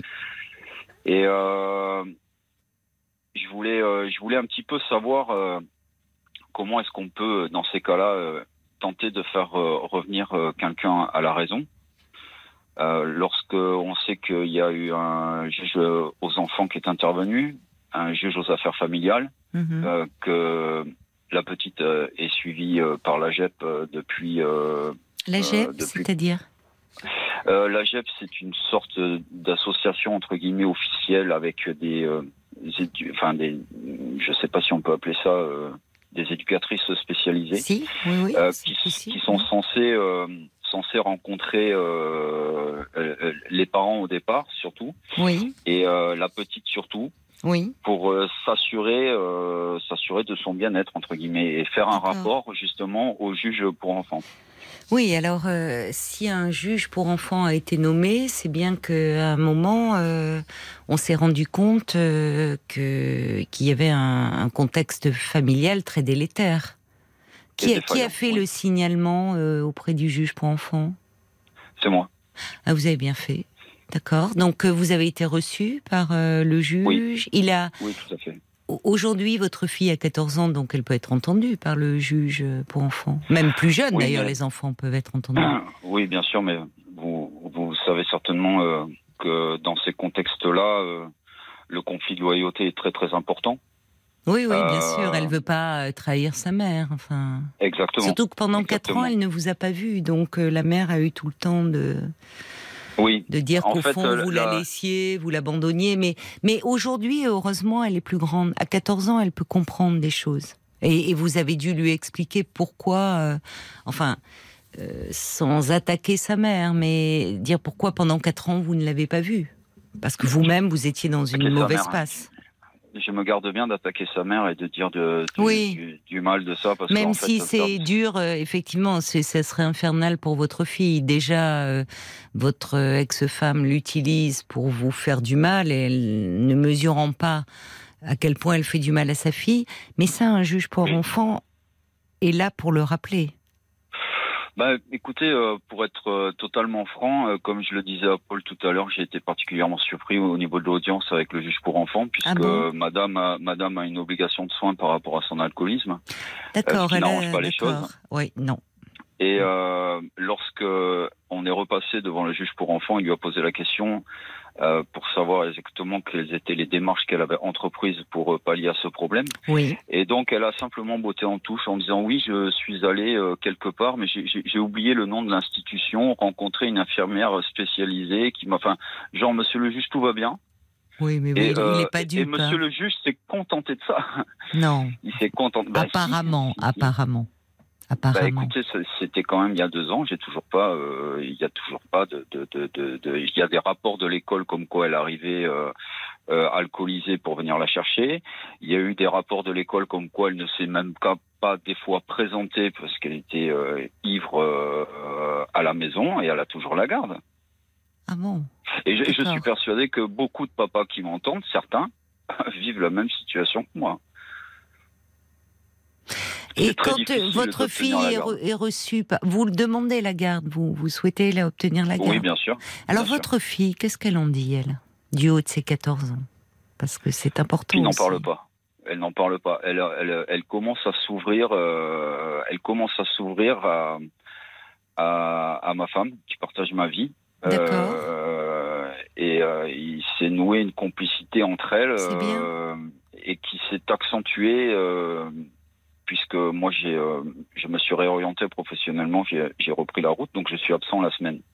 Oui. Et euh, lorsque je suis passé devant le juge pour enfants, je n'ai pas obtenu la garde, mais il a obtenu des, euh, j'ai obtenu des, des, des, des- des moments supplémentaires, notamment par exemple les vacances de la Toussaint, les vacances de février, sont des vacances qui me reviennent complètement. Donc vous l'avez eue là pendant les vacances de la Toussaint? Elle était oui, avec pendant vous? les, oui, oui, oui, pendant les 15 jours. oui. Donc elle Ouais. s'entend bien avec votre compagne? Oui, très très bien. Et elle lui confie des choses dont elle ne me parle pas à moi, certainement de peur de me faire souffrir ou peut-être peur de. Ou peur, De- ou elle a, la- elle de peut avoir l'impression. Oui, peut-être, c'est ça. Euh, mais c'est bien qu'elle puisse s'en ouvrir à votre compagne. Et, euh, et qu'est-ce qu'elle lui confie? Bah, l'une des, des choses les plus euh, marquantes qu'elle ait dit euh, durant ces 15 derniers jours, Mhm. c'est de lui dire euh, J'aimerais que mon père et ma mère euh, montent un jour sur un ring et qu'ils en finissent avec ça et qu'ils ne se parlent plus jamais. Oh là là. Et je suis et je suis bien contente qu'ils soient séparés parce que je n'ose pas imaginer quelle serait euh, Oui. euh, notre vie s'ils étaient encore ensemble. Puisque Oui. Madame exigeait les rares fois où j'ai pu voir ma fille euh, pendant cette période où je n'avais pas de jugement pour faire valoir mes droits. Mm. Euh, à l'époque, j'habitais sur sur mon bateau et Madame exigeait euh, d'être présente pour que je reçoive ma fille, ce qui mettait euh, une ambiance euh, puisque bon moi pour moi c'est devenu urticant. hein. Hum, je comprends. Voilà. Oui, mais vous voyez, au fond, votre fille dit, en disant cela, elle résume beaucoup de choses. Que, en disant heureusement qu'ils sont séparés. Parce Oui. que euh, parce qu'elle, elle a été euh, quand elle parle de ring, de boxe, c'est ça en fait. C'est cette guerre oui, qui, enfin, ce combat et elle qui était au milieu. Mais ce qui veut dire qu'elle commence à trouver euh, au fond euh, des bénéfices euh, parce qu'elle est parce qu'elle est aujourd'hui adolescente euh, à cette séparation. Enfin, euh, Oui. là où, où petite fille, elle elle a été brinque-ballée, et très influencée et, et instrumentalisée en fait. Oui. Bon. Je, souhaiterais poser une, une- une question à la professionnelle que vous êtes parce que j'ai fait quelque chose pendant ces 15 jours et je suis pas sûr d'avoir fait la bonne chose. Euh, l'une des l'une des choses que, que, que fait sa mère, c'est de de me mentir constamment et euh, Mm. je vais prendre un, un détail euh, par rapport à l'assurance scolaire. Je lui ai donc demandé euh, de se mettre en conformité par rapport à l'assurance scolaire parce que je savais par le collège que ça n'avait pas été fait. Et à, à cette occasion-là, elle m'a dit euh, mais je ne comprends pas. J'ai donné le papier à Naya, elle devait le donner au collège. Hmm. Et euh, moi, j'ai enregistré cette conversation parce que j'ai affaire à quelqu'un qui est euh, extrêmement menteur et manipulateur. Donc, Oui. euh, j'ai besoin de conserver de- des écrits. D'ailleurs, je m'évertue à ne communiquer avec elle euh, quasiment que par mail, Hmm. auquel elle ne répond pas pour ne pas laisser de traces. Mais enfin, bref. Et donc, j'ai fait écouter à ma fille le fait que sa mère mente et le fait qu'elle n'hésite pas à la charger entre guillemets, alors que c'est complètement faux. Et j'ai vu à ce moment-là dans les yeux de ma fille à quel point elle avait été déçue d'entendre ça. Mais je pense qu'il fallait que elle l'entende à un moment donné, afin qu'elle se rende compte que finalement tout ce qui lui a été raconté depuis l'âge de 6 ans sur son père, et notamment sur mes sentiments envers euh, euh, ma fille, avec qui euh, j'ai été particulièrement proche depuis sa naissance, puisque je travaillais déjà en déplacement, mais à chaque fois que je rentrais, c'était que pour ma fille, qu'elle se rende compte un petit peu de la vérité des choses et que sa mère était capable de mentir. Et n'hésitait pas non plus, même au détriment de son propre enfant, pour euh, essayer de s'en sortir. Est-ce que vous pensez qu'il fallait le faire ou pas? C'est fait. Mais euh, mais je vous moi je vous l'aurais déconseillé personnellement parce que votre votre fille euh, n'a elle a trop vécu ça. Elle a trop vécu ça d'être euh, Ouais. finalement euh, euh, entre entre vous deux et et, et renvoyée à à une image négative et, et ça l'abîme elle. Ce qu'elle, euh, je, je comprends votre besoin de, de dire euh, euh, que sa mère lui a menti, mais sans dire, vous, votre parole, elle compte. Elle est aujourd'hui adolescente. Elle peut euh, comprendre les choses qu'elle ne pouvait pas percevoir quand elle avait 6 ans. Donc, le fait de lui dire que euh, euh, vous avez pensé à elle, que vous vous êtes battu pour elle, qu'à ce moment-là aussi vous-même traversiez une passe difficile et que vous ne pouviez pas donc contacter un juge, mais vous l'avez fait par la suite et qu'à aucun moment vous ne l'avez abandonnée et qu'elle a toujours été présente pour pour vous, euh, ça compte, ça compte bien plus que cet enregistrement, parce que cet enregistrement c'est Bien sûr, vous avez lu de la déception dans ses yeux, mais en même temps, cette mère qui est comme elle est, votre fille, malgré tout, euh, l'aime. Mais bien sûr, Voyez bien Donc sûr, là, c'est normal. En disant cela, ça la met dans une situation à nouveau intenable de dire, tu vois ce que ta mère est, comme elle entend de, de l'autre côté, tu vois ton père, il fait ci, et elle, elle est prise en tenaille, et c'est comme si on lui demandait de s'amputer d'une partie d'elle-même. Elle doit composer. Avec cela, mais je crois qu'il faut la préserver. C'est-à-dire que il y a, y a des façons, en, en, lui parlant, vous, de, de votre histoire, et, et pas non plus trop, euh, le, le, le, fait aussi, euh, cette guerre qui s'est poursuivie, ce ring, ce, ce, c'est elle qui prend les coups. Au ouais. fond, elle a pris beaucoup de coups. Et pendant que il y avait cette lutte acharnée, elle, elle grandit et, et, ce qui est important, c'est ce que vous faites, hein, j'imagine bien, Laurent, c'est de s'intéresser à elle. Parce que toute l'énergie qui est dépensée autour de, de enfin, dans, dans, ce, dans ce conflit qui perdure, euh, c'est de l'énergie qui est pas mise à son service. Ce qui compte, c'est sa oui, vie aujourd'hui. Ce qui est très positif, c'est que elle a un lien euh, de confiance avec vous, hein, bien sûr, mais avec votre nouvelle compagne. Ça, c'est très bien. Auprès de qui elle peut s'ouvrir comme si c'était un intermédiaire. Oui. Parce qu'elle doit pas être dupe. Elle doit bien se douter que votre compagne, elle vous raconte des choses. Mais elle vous le dit pas directement à vous. Donc elle se sent moins l'instrument ou le messager ou le lien en fait. C'est ce qui est terrible. Elle sert de lien et, et, et, un lien qui est plus un lien de haine aujourd'hui qu'un lien d'amour. Voyez? Oui, Donc, oui. elle arrive à un âge où elle a besoin euh, aussi de, de, toute son énergie pour se construire. C'est une jeune fille, euh, elle va commencer à éprouver des, des premiers amours, des, des, des, belles camaraderies. De...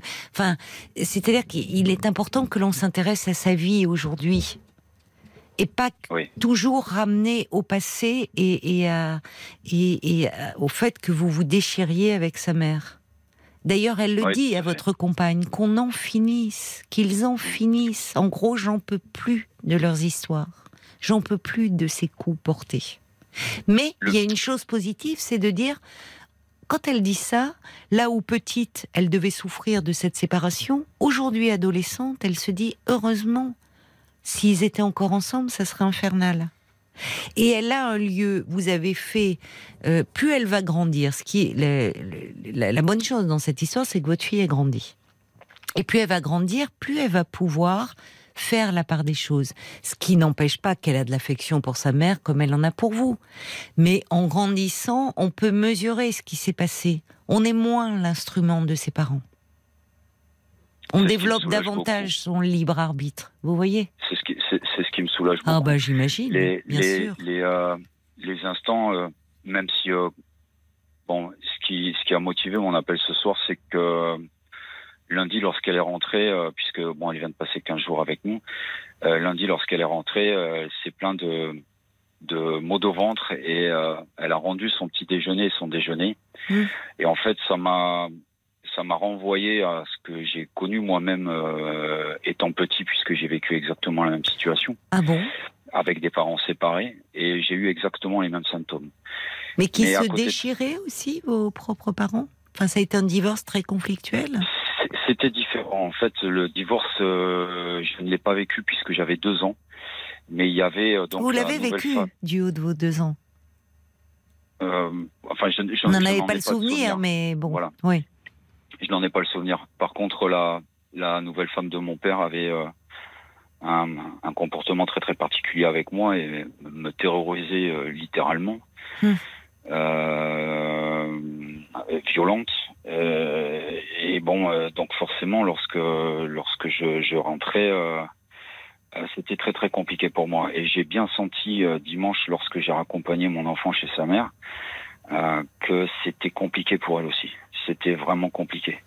Avant de partir, de me coller pendant euh, deux jours, trois jours, ouais. et, et, de me dire je suis bien ici. Papa, Elle était angoissée. Oui, oui, elle était angoissée oui. parce qu'elle sait très bien que lorsqu'elle va rentrer, elle va avoir un interrogatoire. On parle quand même d'une maman qui a une, une psychologie aujourd'hui très très particulière, aggravée par l'alcool bien évidemment, mmh. mais quelqu'un qui s'est complètement déconnecté de la société, c'est-à-dire qui ne travaille plus depuis que la petite est née, qui euh, ah, donc qui est en permanence à la maison qui est en permanence à la maison, qui n'est pas la sienne d'ailleurs, puisqu'elle vit dans une des dépendances de chez sa mère, donc il y a un contexte familial aussi un petit peu particulier à ce niveau-là, euh, qui n'a aucun ami, qui ne voit personne, qui reste en vase clos, Euh, et du coup, bah, le contexte psychologique de cette personne euh, ne s'améliore pas, bien au contraire. Bien sûr. On, on reste dans une dans une sorte de son son leitmotiv dans la vie, c'est euh, euh, comment le faire souffrir jusqu'à qu'il revienne. Pourquoi elle vous Et en comme, veut euh, autant? Parce qu'on voit que là, il y a quand même bon, une- personnalité particulière, cette addiction à l'alcool. Vous avez idée, pardon, de pourquoi elle vous en veut autant? Euh, je crois que c'est un problème d'ego, euh, puisque Moi, je en pense fait que ça va au-delà. la, la- l'ego. la séparation n'est pas intervenue euh, du jour au lendemain. Ça faisait deux ans que je la prévenais. Hmm. Ça faisait deux ans que très sérieusement je lui disais si les choses n'évoluent pas dans un dans la positivité, un jour je finirai par partir. Et c'est ce qui s'est passé. Hum, Et ce jour-là, elle, elle m'a promis euh, de me euh, faire l'enfer et euh, hum. D'accord. Bon, alors il faut parce que le problème c'est que vous aussi, enfin heureusement, vous avez retrouvé une nouvelle compagne, retrouvé un équilibre de vie, euh, parce que euh, vous vous n'avez plus, euh, enfin le lien se maintient à travers votre fille, mais votre fille, elle, elle passe d'une maison à une autre, d'un univers à un autre. Donc euh, le fait qu'elle était très angoissée, vous l'avez sentie très angoissée, mal au ventre, elle vomit son petit déjeuner au moment de, de partir, de vous quitter. non, quand elle est arrivée chez sa mère, pas chez moi. Quand elle est arrivée. Mais c'est elle qui vous l'a dit, ça. Oui, c'est elle qui me l'a dit. pas vu. euh, non. Bon, alors vous pourrez revenir là-dessus. Enfin, euh, parce que dire, euh, euh, enfin, en l'appelant, est-ce que tu te sens mieux?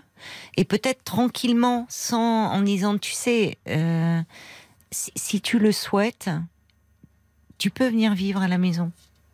Elle le sait. Oui, mais le problème, il y a, il faut, c'est-à-dire que elle peut se sentir responsable de sa mère.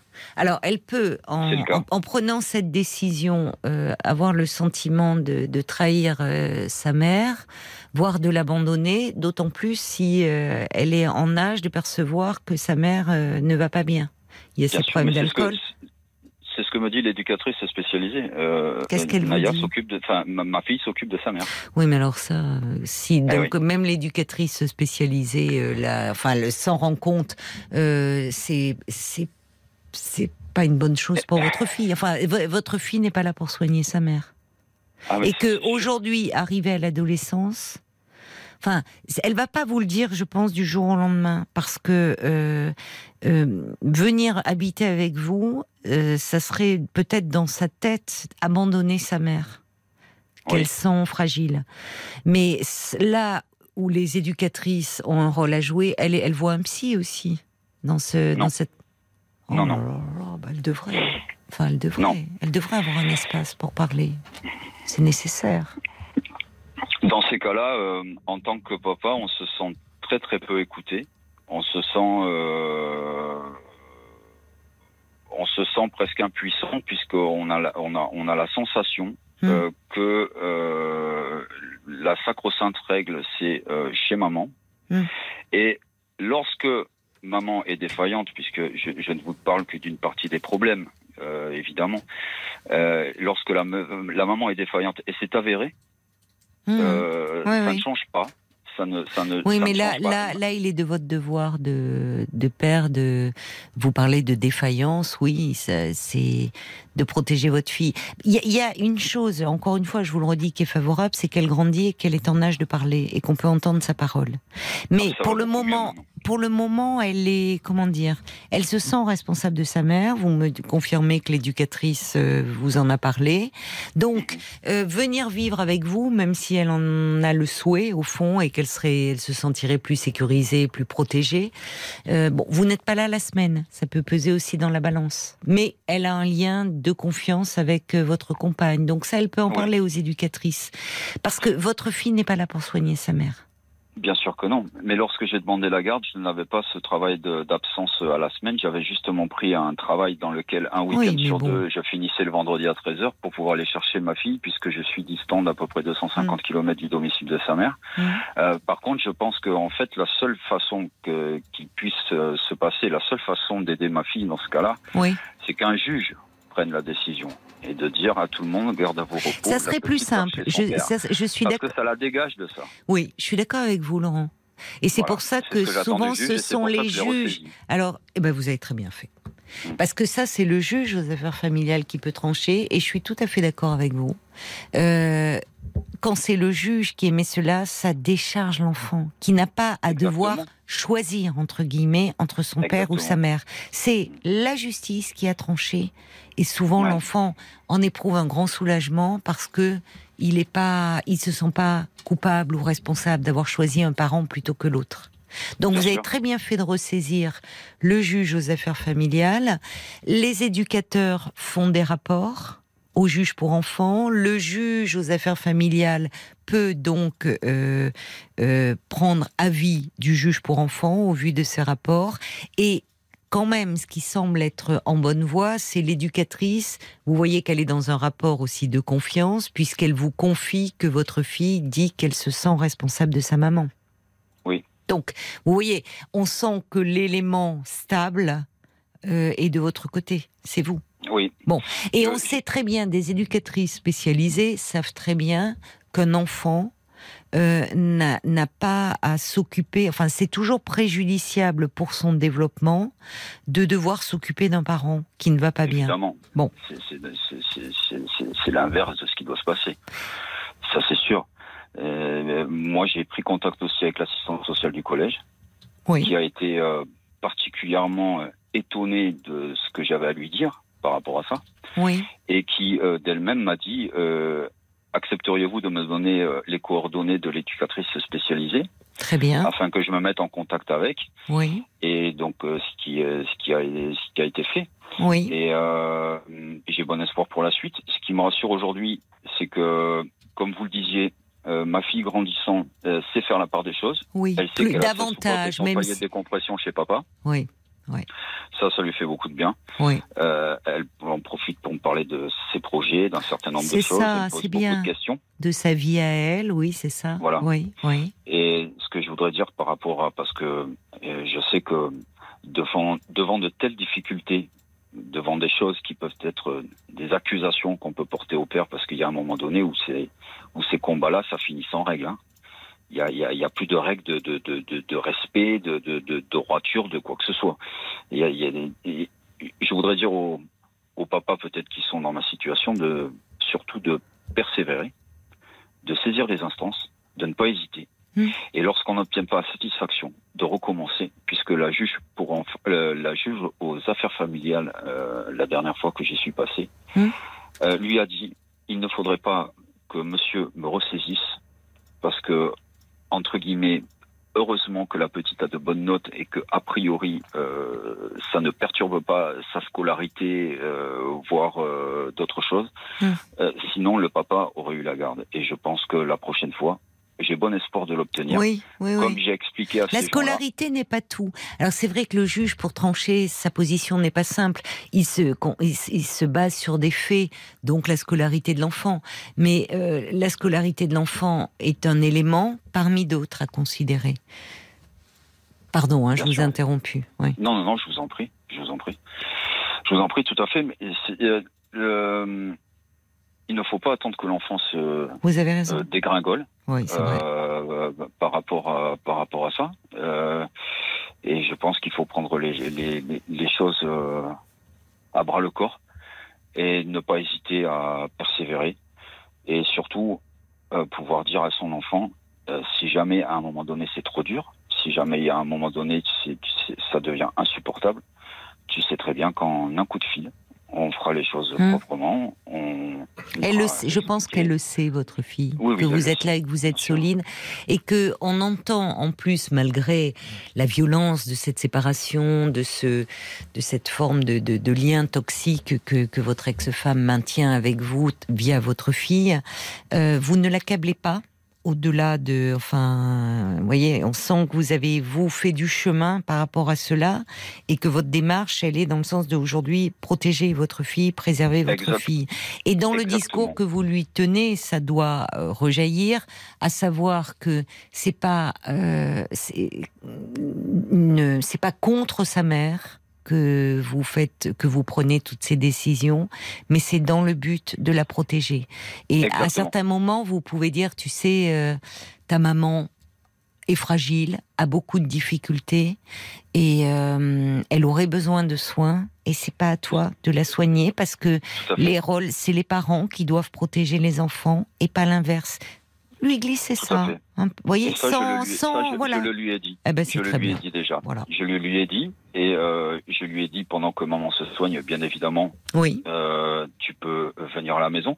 Tu peux aussi venir à la maison, par exemple, pour euh, le temps d'une année scolaire c'est ça. et, euh, et, repartir après, si tu préfères, chez maman, parce que bah, euh, tout simplement ça, pour maman ou pour. euh, pour- C'est ça, qu'il y ait une souplesse, c'est pas définitif. Exactement. Vous avez exactement. raison. Comme j'ai expliqué à tous les protagonistes qui interviennent dans ces dossiers-là, je leur ai dit à tous, sachez qu'il y a une seule chose qui me motive, je ne suis absolument pas, contrairement à la maman, dans une forme de règlement de compte Oui. et de guéguerre pour savoir qui Ça va obtenir la garde. Non. La seule chose qui m'intéresse, c'est le bien-être de mon enfant. Mais je pense, oh, for- franchement, euh, j'imagine si vous, que vous parlez aux, aux professionnels, que ce soit les magistrats, les éducateurs, comme vous me parlez à moi ce soir, on sent, vous êtes clair, hein. Enfin vous êtes clair, on sent quelqu'un de solide et qui effectivement euh, réfléchit au-delà euh, de, de, de cette séparation extrêmement dure, conflictuelle et euh, qui d'un père de sa fille. Il y a d'ailleurs, ça fait réagir des pères. Il y a Joseph euh, euh, qui, qui envoie un petit SMS en disant j'ai j'ai moi-même été confronté à une mère qui mentait. Il revenait sur, euh, vous savez, euh, le témoignage que vous avez donné, enfin pendant ses vacances. Il dit mais parfois j'avais besoin que les choses soient dites par mon père, principe de réalité, sans nécessairement de preuves. Votre fille le sait. Et votre parole suffit. Joseph euh, qui ajoute euh, votre fille pourra à nouveau être convoquée, elle aura son mot à dire. Il ajoute que vous avez raison de ne rien lâcher pour qu'elle puisse profiter pleinement de son adolescence. Et peut-être d'ailleurs à un moment, vous pourrez en parler avec elle en disant je, je sais que ça a été bien lourd pour toi et que ça le demeure et, euh, et dire que si elle le souhaite, elle peut aussi euh, avoir un espace, voir quelqu'un, voir un psy et mettre l'idée, voyez? Oui, bien sûr. parce qu'elle peut. vous verrez, peut-être qu'elle va vous dire euh, non, pas pour le moment, ou dire ah oui, ça me ferait du bien d'avoir quelqu'un à qui parler. Dans ces cas-là, il faut y aller. Oui. On va se tourner du côté euh, de, de la page Facebook parce que j'imagine que ça fait réagir beaucoup de parents, alors des pères puisque vous adressiez beaucoup à eux, euh, Laurent ce soir, mais aussi des mères parce Eh que oui. la défaillance parentale, elle peut être euh, soit le fait des pères, soit le fait des mères. Là, en l'occurrence, c'est une mère, c'est Moon, euh, qui parle de la perception des enfants. Euh, les enfants comprennent tout et en grandissant ont leurs propres réflexions. Moi, mon fils, à qui euh, je n'avais jamais dit de mal de son père, malgré tout ce qu'il m'avait fait, m'a dit un jour, depuis que papa est avec sa nouvelle femme, il ne s'occupe plus de moi. J'ai compris qu'il la préférait à moi. Il avait seulement 6 ans. Donc les enfants sont loin d'être bêtes et, et ils se font aussi leur propre opinion dans ce qu'ils voient. Bien sûr, bien sûr. Oui, oui. Ben, en tout cas, il y a malheureusement dans du côté maternel un fonctionnement assez chaotique, assez. Vous dites bon, une maman qui va très mal, qui en plus il y a l'alcool maintenant, qui n'a aucune vie sociale, euh, pas de vie professionnelle, qui vit recluse. Enfin, pour pour votre fille et pour une adolescente, c'est terrible. Donc, Oui. euh, mais le hum, ah, parfois dans l'échange, ça peut être dire dire en fait. Tu- vous pouvez lui dire, ma chérie, je, je sais que ta maman va mal et que c'est bien lourd pour toi, et que, mais, mais lui répéter, lui dire, enfin pas lui répéter, mais lui dire, tu sais, les, ce sont aux parents de s'occuper des enfants et de les protéger, pas l'inverse. Donc tu n'es pas responsable de ta maman, et j'espère, comme toi, que, ta- que maman un jour acceptera des soins. Oh oui. Voilà. Bon. Et ça peut. euh, mais je vous dis, il y a au moins une chose de positif. C'est déjà, euh, vous avez fait vous toutes les démarches, vous avez très bien fait de ressaisir le JAF. Et puis votre fille grandit et sa parole peut d'autant plus euh, émerger. Bon courage. Euh, oui, Et pardon. elle se libère de ça. Elle se libère de ça, ça. petit à petit. Ça aussi. Oui, oui, mais le lien qu'elle établit avec votre compagne est une très très bonne chose. Oui. Aussi, oui. Parce que c'est un tiers digne de confiance et en lui parlant elle, elle a moins l'impression de d'agir contre sa mère. Mais elle n'est pas dupe. Elle sait bien que votre compagne vous parle. Oui. Bon courage en tout cas, Laurent. Merci beaucoup. Merci beaucoup pour votre témoignage. Jusqu'à minuit 30, Caroline Dublanche sur RTL. parlons. En duo avec Madimi, la fin d'une histoire. Si vous aimez ce titre et l'album Adulte jamais de Marc Lavoine, vous pouvez voter dès maintenant sur rtl.fr et l'appli RTL pour élire votre album RTL de l'année 2022. Jusqu'à minuit 30, Parlons-nous. Caroline Dublanche sur RTL. Parlons-nous, c'est votre rendez-vous euh, de l'intime. Du lundi au jeudi, l'antenne de RTL est à vous. De 22h à minuit et demi, tous vos appels sont les bienvenus au 09 69 39 10 11. Et j'en profite pour vous dire en passant que c'est un numéro de téléphone non surtaxé 09 69 39 10 11. Vous pouvez appeler pour parler de vous, bien sûr, c'est votre espace, mais aussi euh, peut-être pour réagir à un témoignage qui a fait écho en vous, ou pour euh, parce que vous êtes retrouvé dans une histoire. N'hésitez pas à nous passer un petit coup de fil. Vous êtes tous les bienvenus. Bonsoir Jean-Jacques. Bonsoir Caroline. Bonsoir et bienvenue. Oui, merci. Ravi de pouvoir vous reparler une euh, nouvelle fois. D'accord, nous nous sommes Parce donc déjà parlé. Oh, deux fois, je crois. Ah bon, d'accord, Ouais. très bien. À, Alors, à quel euh, sujet euh, sur Bah, C'était en début d'année. hein, C'était Oui. Euh, début janvier. hein, voilà, oui, bon. Euh, je sais pas si ça va vous rappeler des choses, mais euh, euh, c'est une histoire de famille, enfin de Oui. famille que je n'ai plus maintenant parce que j'ai pratiquement tout perdu. Mais il me reste un neveu et une nièce. Oui. Ah oui, vous- donc Avec vous n'avez plus de nouvelles. Voilà, voilà, voilà, voilà. Oui. Ouais. Bon, alors. euh, Ils ont quel âge voilà. d'ailleurs, vos neveux et votre nièce Ils ont 40 ans tous les 40, deux. 40 ans tous les deux. Ils sont frères et sœurs. Euh, oui et non. Enfin bon, en gros, euh, enfin ça n'a pas d'importance, mais c'est des enfants adoptés Ah oui, c'est à ça. la base. D'accord. Voilà. Mais enfin bon, Donc, ils sont euh, frères et sœurs. Ils sont, ils sont, euh, oui, ils sont, ils sont devenus frères et sœurs Bah oui. Par ont, la force des choses. bah oui. Ils ont été adoptés à quel âge? Oh, tout, tout bébé, Tout bébé, tout bébé. d'accord, Ouais, donc ouais, ils ont mois, grandi, crois, euh, comme mois des- ou deux, même pas. oui. Ils, ont, c'est- quin- ils ont 15 jours d'écart, alors vous voyez. C'est incroyable, oui. Et Ouais. alors, c'est, c'est, ce sont les enfants de votre frère ou de votre sœur? De ma sœur, D'accord. de ma sœur. Et alors donc, euh, ce qui se passe, enfin ce qui s'est passé, c'est que euh, ils m'ont tourné le dos au décès de leur père. Mhm. Parce que donc j'ai perdu d'abord euh, ma sœur Oui, et d'un cancer oui, et mon beau-frère par la suite un an Oui. et demi après oui. d'un d'un cancer également. Oh là là, oui. Bon, alors euh, voilà. Et donc euh, depuis le décès de leur père, Mm. bon ben voilà, ils veulent plus me voir. Bon, alors euh, je me suis posé mille et mille questions, à savoir pourquoi, comment, qu'est-ce qui se passe. Enfin bon, euh, j'ai cherché, j'ai bon. euh, Oui, vous cherchez à comprendre pourquoi. J'ai cherché à comprendre quoi, quand même ça. Mm. Il y a longtemps, enfin, euh, je vous parle de ça, c'est les années euh, 2015, hein. Oui, d'accord. C'est pas d'hier, hein. Mhm, mhm. C'était euh, le, le décès de votre beau-frère, donc en Décès 2015. de mon beau-frère, oui. Vous étiez oui. présent à ces obsèques? Ah bah oui, bien sûr. Oui. Oui, oui. Alors, Bah, j'ai souvenir euh, qu'il s'est passé quelque chose. Enfin, il y avait. euh, euh, Non, mais euh, figurez-vous, Caroline, figurez-vous que j'ai mis longtemps pour comprendre. J'ai mis longtemps. Mais j'ai compris. Ah, J'ai compris, j'ai compris, j'ai compris. Et tout seul, tout seul, je suis arrivé Mhm. à comprendre tout seul, bien. sans l'aide de personne, mais j'ai compris. J'ai compris. J'ai Et compris. qu'avez-vous compris alors, euh, Eh ben, ben, je Jean-Jacques vais vous dire, je vais vous dire, euh, Caroline. J'ai compris que finalement, à la base, Oui. ça ne vient même pas d'eux. Ça vient de leur père. Ah bon? Parce que, euh, si vous voulez, euh, moi, mon beau-frère, je l'ai vu euh, trois jours avant qu'il décède, hein, Oui, dans- sur son lit d'hôpital. oui. Euh, bon, et déjà, le jour où je suis allé euh, à l'hôpital, eh bien, mon neveu et ma nièce me fuyaient dans les couloirs de C'est l'hôpital. ça, ils oui, ça m'en me revient. Je me souviens Voilà, de ça. Ils voilà, étaient dans voilà. l'évitement, oui. Ouais, oui. ouais. Oui. Bon, euh, voilà. Et bon, c'est pour ça que moi, je, je comprenais pas. Moi, je, je Oui. comprenais rien du tout. Je comprenais rien de ce qui se passait. Voilà, franchement. Et puis, euh, donc, eh ben, il y a pas si longtemps, il y a peut-être six mois, si vous voulez, en gros, hein, Mhm, cinq mhm. ou six mois. Eh ben, un jour, je sais pas, j'ai eu de la lumière, de la lumière dans, dans ma tête là. Oui. Euh, et j'ai compris. J'ai dit, mais oui, mais veux-tu parier que c'est ça? Bon sang, mais c'est bien sûr.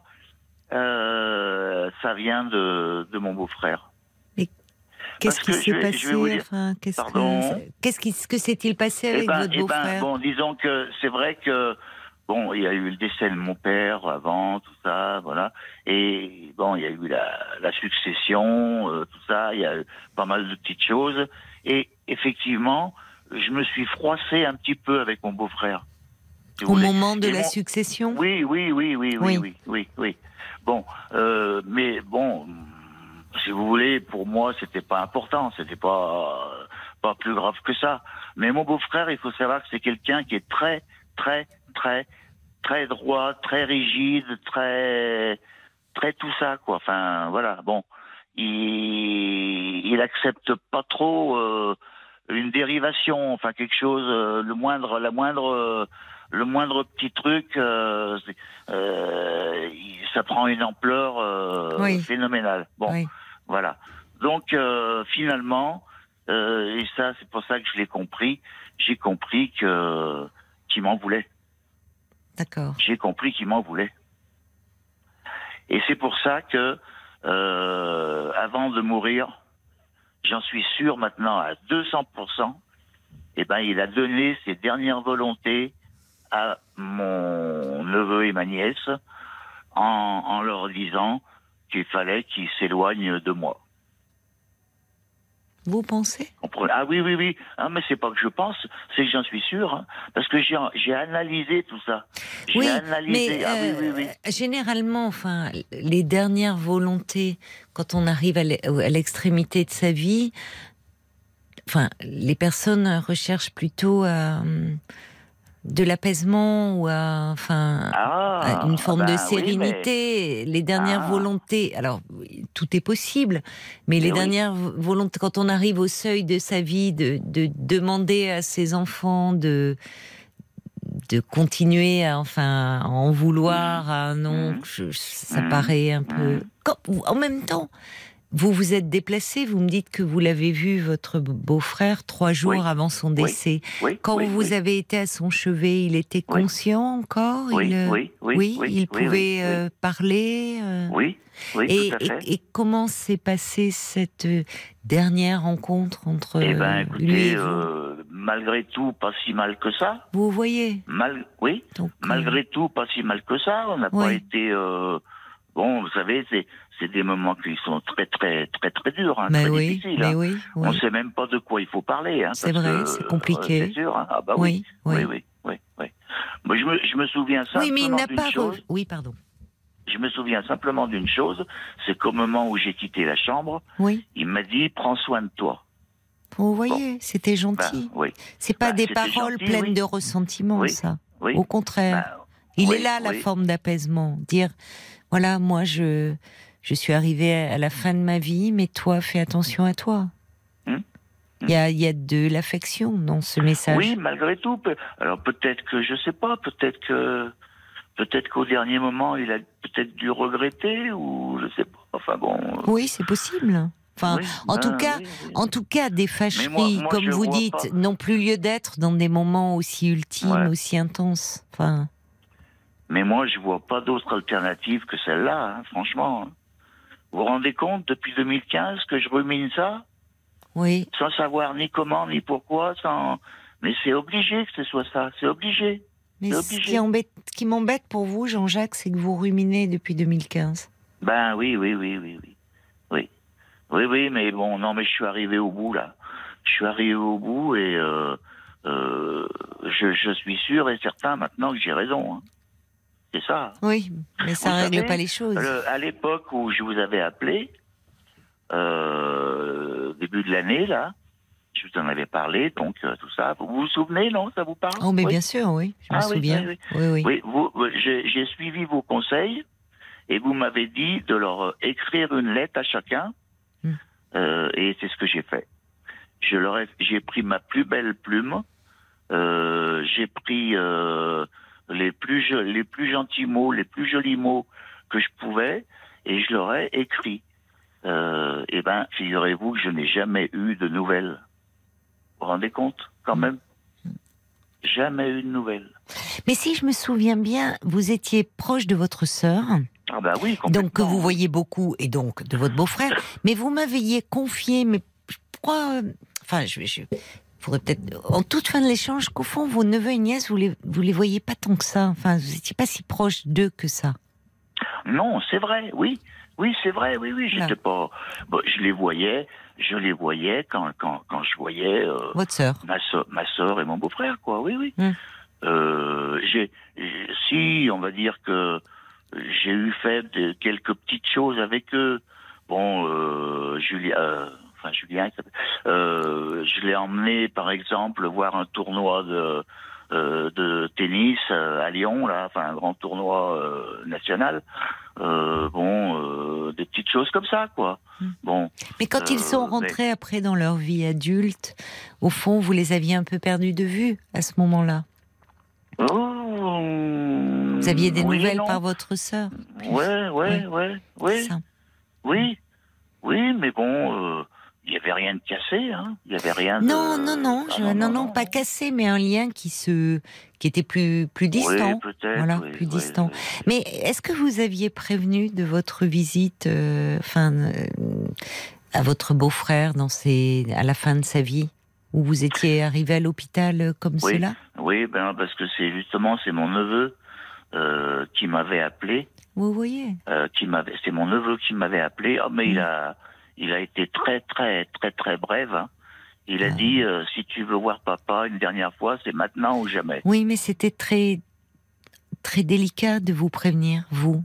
Parce que Bah, on n'appelle pas n'importe qui. Pardon? C'était par, euh, il se sentait obligé. Ah non. Parce que de toute façon, on n'a pas fait des discours au téléphone. Hein.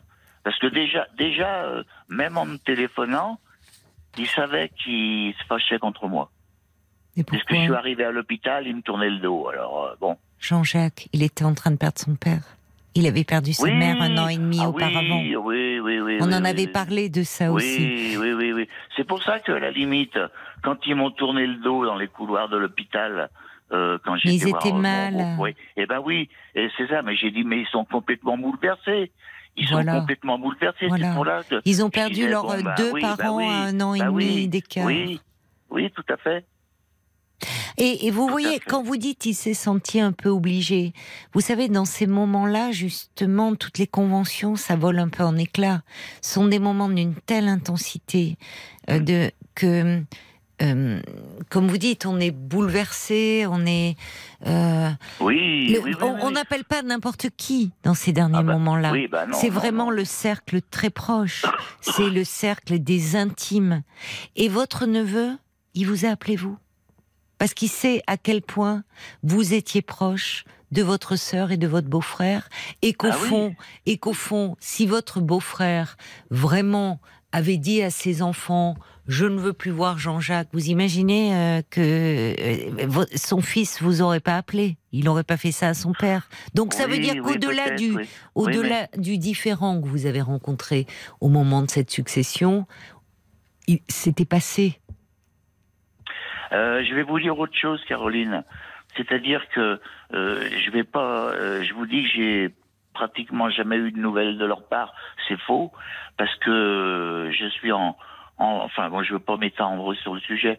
Euh, je suis en, en froid euh, sur un autre. euh, euh, un autre, ben, un autre Un autre. sujet D'accord. avec eux, avec eux, c'est l'histoire d'un terrain, d'un terrain qui, qui est juste à côté de chez moi, un verger qui est en, qui est en friche et qui m'embête. euh, Bon, euh, voilà, ils- en sont le propriétaire maintenant.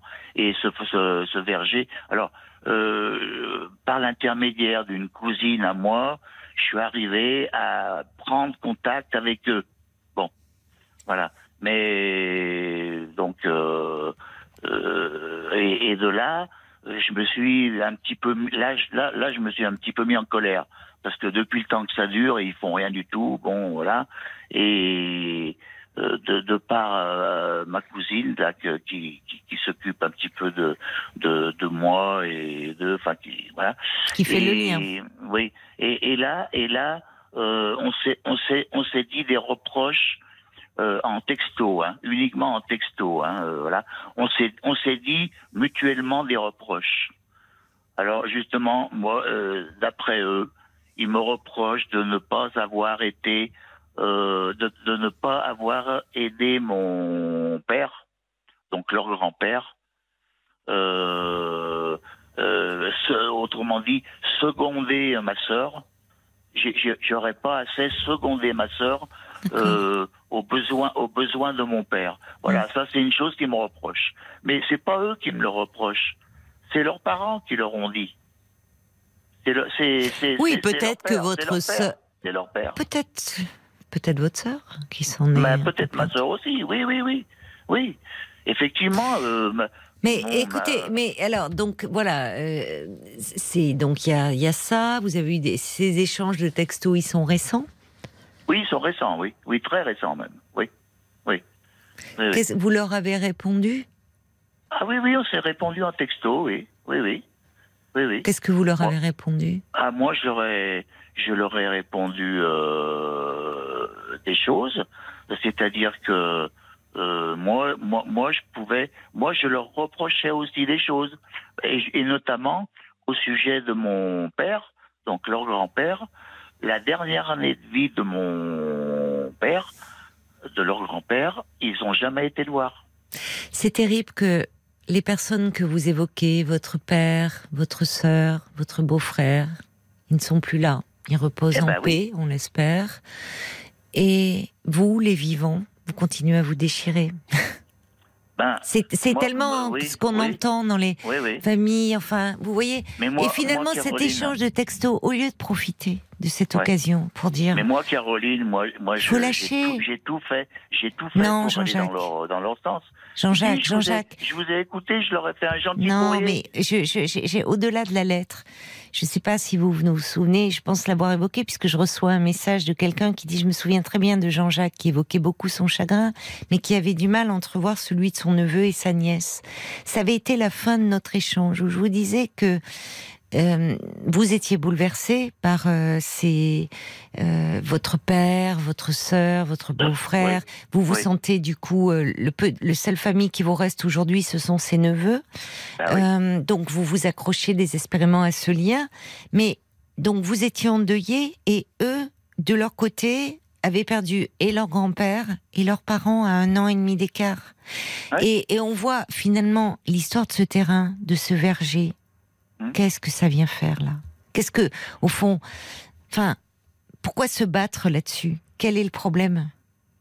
Ben, le problème, c'est que euh, ce verger en question, il est, il jouxte, jouxte ma propriété. Oui, Et, et moi, je suis envahi. Je suis envahi par le, la, la, la végétation. ah d'accord, Euh, voilà, la végétation m'envahit, d'accord, envahit mon terrain. D'accord, je comprends. Voilà, Parce qu'ils ne euh, l'entretiennent pas, il n'y a Oui, pas. que- c'est- oui, voilà, ils n'entretiennent pas. C'est beau un verger en même temps, mais c'est vrai Oui, que ça aurait bah oui, besoin si d'être vous un voyez- peu.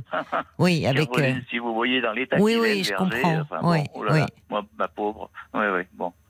Euh, Enfin voilà quoi. Bon, écoutez, bah oui, mais, Mais ça, en même temps, s'ils le hein. vendaient et qu'il y avait des pavillons qui se construisaient à côté, ça serait peut-être pas mieux pour vous, non Bah, euh, vend- euh, oui, le vendre, c'est sûr qu'il, je pense qu'il s'il pouvait le vendre, il le vendrait. Oui, Mais de toute façon, c'est un verger avec un terrain non constructible. d'accord, Alors bon, euh, n'en parlons pas, d'accord. pas la peine. euh, c'est un terrain euh, ni plus ni moins agricole Oui. et il n'est pas Bon. question de, de construire un.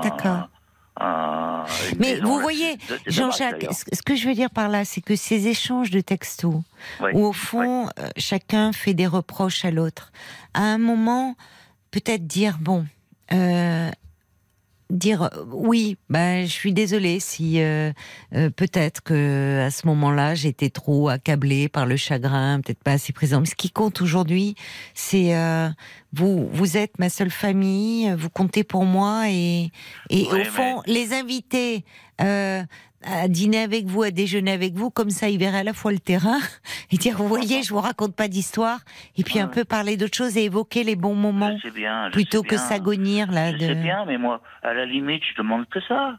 Ben alors euh, lâchez. Ben oui, mais je, oui, mais je, maintenant je lâche. Hein. Maintenant je lâche. Mais euh, je pense que là, euh, il n'y aura aura pas de retour, euh, de retour favorable. Moi, j'abandonne là. J'abandonne. Bon, Bon, euh, bon, ils vont vivre leur vie et puis, et puis voilà, c'est tout. Hein. Euh, si un jour ils veulent revenir vers moi, ben ma foi, euh, oui, pourquoi pas. Oui, Mais je, je C'est plus sage, oui, effectivement. oui. Alors. Oui, c'est tout. Ah non, ah moi je fais plus rien moi. Moi c'est bon, j'ai donné. Hein. J'ai tout fait pour essayer d'arranger les choses. Euh, Je peux pas faire plus. Bon, pas possible. bah alors effectivement, parfois il faut savoir lâcher. Ah oui. Ah mais là maintenant je lâche. Je Oui. lâche, je lâche. Mais c'est Euh, plus sage, vous avez raison. Alors pour l'histoire du verger, c'est la Oui. commune, la commune où j'habite là, Oui. euh, qui va, qui s'en occupe, qui avec eux, qui leur envoie des courriers. Ah bah euh, très bien. leur parce que figurez-vous que ce verger en question, il empiète aussi sur la route. Ah oui, donc ils vont devoir euh, Bon, s'en occuper. Un jour Bon. ou l'autre, il va falloir Donc, qu'il s'en occupe. Et qu'est-ce que c'était comme, comme arbre fruitier? Oh, c'était des pommiers, des poiriers, des euh, Oh là là. cerisiers, des. Mais alors il sait Oui. plus, c'est c'est complètement à l'abandon. Il donne Ah des oui, fruits oui, oui, encore ou- Ah bah les, non mais les arbres ils sont tous morts. hein. Ah, il, il doit rester un, il doit rester un cognacier, un, un cognacier, un châtaignier, Oh, euh, magnifique, ouais. peut-être peut-être un pommier encore, et puis c'est tout quoi. Mais Quel dommage que tout ça Bah, soit tombé à l'abandon oui, bien comme sûr, ça. bien sûr, bien sûr, bien sûr, bien sûr. Oui, Enfin bon. oui. Bon, Qui donc de ce côté-là, vous avez la commune là, et là ça va bouger parce que la commune ne va pas lâcher. Hein. Voilà. Ah bah Ce qui est normal, non, parce que si ça Voilà, empiète sur la route, ça peut créer des Bah ah accidents. La commune serait responsable, donc euh, bon. Donc déjà, vous aurez une vue plus dégagée. Ah, Et puis, euh, bon, ben, mon terrain euh, serait moins envahi.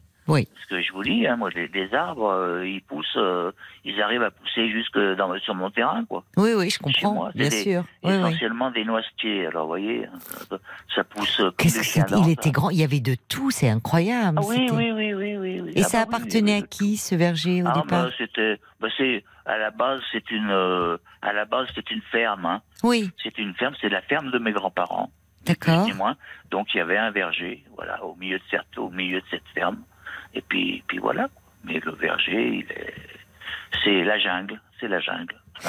Dites-moi, Jean-Jacques, on- nous, je m'aperçois que nous sommes le, le 10, là, novembre. Demain, oui. Bah, minuit 25, on est demain. Ah, mais on Donc, est demain, c'est on vrai. est demain. Donc, donc, donc, c'est un jour important, là. Oui, Eh ben oui, il me semble. Eh oui, effectivement, effectivement, effectivement. eh oui, le 10 novembre. Qu'est-ce qu'on- 65 ans demain. 65 ans aujourd'hui, puisqu'on Euh, est déjà oui, demain. Oui, oui, je veux absolument. euh, Eh, vous voulez revenir. repousser Oui. l'échéance, vous voulez dire 64 et demi, 3 quarts, 3 quarts, 3 quarts. Mais Oui, ça y est, on est, euh, on est à minuit 26 Ah bah y et, et c'est le grand jour. Oui, oui. oui. Et, et- et je vais vous, je vais vous épater, euh, Caroline, parce que demain, enfin non, aujourd'hui, oh là là, Oui, oui. euh, je signe un acte de vente, euh, euh, je signe un acte de vente d'une Ah. maison. D'accord. Alors, vous voyez, Ah ben alors, c'est quel beau cadeau d'anniversaire. quel beau cadeau, mais joyeux anniversaire, mon cher Jean-Jacques. Merci Caroline, merci beaucoup. Ouais, c'est gentil. Ouais, ouais, ouais. Euh, je vous adore. Je vous Ça adore, c'est Caroline. marre, vous voyez, je sais pas, alors, je ne connais pas du tout ce groupe, c'est pas le c'est pas le joyeux anniversaire habituel, d'habitude il Ah, nous non. met des bouchons Ah, qui oui, ah, pètent oui, dans oui, la oui, pièce. oui, oui, oui. Mais là je sais pas, je- qui c'est qui chante Marc? C'est qui? Il sait pas. C'est sa, je sais pas, c'est sa famille. euh, C'est Ah peut-être bon. une un son qu'il a enregistré lors d'un dernier anniversaire. Euh. Voilà, happy birthday to you, Jean-Jacques. Voilà. Joyeux anniversaire, Jean-Jacques. Eh voilà, encore c'est. un de plus, quoi. Eh ben voilà, Ouais, ouais, voilà. encore un Comme an. vous dites, mais bon. Voilà, je préfère cette version. Voilà, happy Ouais, birthday, ah oui, ah Jean-Jacques. Oui, oui, oui, j'entends, j'entends, j'entends. oui. Vous voyez, c'est pour Oui, oui, vous oui, ça. Oui, d'accord, c'est gentil. Allez, C'est 65 gentil. ans encore. Bon, Voilà, donc la signature aujourd'hui euh, d'une maison Ouais. Bon, qu'est-ce que vous allez va- faire tout avec... Va, euh, Tout va pas si mal, vous voyez, quand même. Bah hein. non, Bon. qu'est-ce que vous allez faire avec cette somme euh, rondelette Oh, Ah bah ça y est, Marquis spécial. se déchaîne, là ça y est, là les petits. Ah bon Euh, Paul Oh ouvre la porte, il amène les petits fours. Ah, oulala, Euh, oulala. Marc ouvre les bouteilles. Ça y est, ils sont un peu Oh. loin à la détente, mais Bon, ils arrivent. eh hein. ben, moi j'arrive, j'arrive, j'arrive, Caroline, j'arrive. Vous pensez, vous pensez être là vers quelle heure Oh, euh, vous quelle heure Lyon, Lyon, Paris, euh, Oh, deux, deux heures. heures. Ouais, Deux heures. bon. Écoutez, à deux heures, à 2h30, on sera encore là avec Paul. On sera en Ah, train eh ben, d'enregistrer par là encore. J'arrive, promis. Donc vous sautez dans le... Je saute dans le TGV, j'arrive. Allez, des anniversaires Voilà. d'ailleurs, il y a euh, Michel euh, qui est de Bayonne qui dit euh, joyeux anniversaire. Il dit moi aussi je suis également Sagittaire. Ah non, vous êtes un Scorpion. Ah non, non, non, moi je suis un scorpion, moi. C'est pour ça. Je reconnais votre le côté. Je pense, je me tourmente, je me triture les méninges. C'est bien Allez, Scorpion, allez, ça, hein, Jean-Jacques. On m'a dit, on m'a dit, c'est une sale bête, ça, un jour. Écoutez, En- entre en entretien d'embauche. entre sales bêtes, on se comprend. Je suis moi-même une Scorpionne. Donc, euh, eh oui. Ah, je vous suis à deux jours. Ah, Et quelques- ah bon Ouais, oui, je vous suis à deux jours. Donc, Ah, c'est euh, pas vrai. ouais, si, c'est vrai. Vous êtes du 12 Je suis du 12. Voilà. Ah. oui, je suis une sale bête Eh ben, comme je vous. vous souhaite, je vous souhaite Ah un non, bon pas par avance. Ah, Pas par avance, pas Ah par avance. Non, non, non, non, non, mais je penserai à vous. Je penserai à vous. Ah, euh, bah, c'est gentil. Le 12. Je penserai à vous. Ah, J'aurais c'est adorable. Eh, parce que oui, vous avez eu une grosse pensée pour moi. euh, les fois que je vous ai appelé, parce que je vous avais demandé une photo dédicacée. Oui, vous l'avez reçu. Alors je l'ai reçu. Ah bah, vous m'avez écrit un gentil mot à côté euh, de tout ça. J'ai j'ai la photo dédicacée. J'ai le petit mot que vous m'avez fait qui est gentil comme tout. Et Ah bah, j'ai la montre RTL. Waouh, bon, bah allez. Il manque plus que le champagne. En tout cas, le cœur y est. Je vous embrasse bien fort. Toute l'équipe vous embrasse, mon cher Jean-Jacques. moi aussi. Très bel anniversaire. Plein, plein de bonnes formidable. choses. Oui, oui, oui. Merci Jean-Jacques. Belle soirée, belle journée d'anniversaire. Au revoir. Merci Caroline. Au revoir. Et voilà, il est minuit 30, il est l'heure de nous quitter. Je vous embrasse, je vous souhaite une très belle nuit. Et puis bien sûr, on sera là avec toute la petite équipe de Parlons-nous ce soir dès 22h. On vous attend, les amis.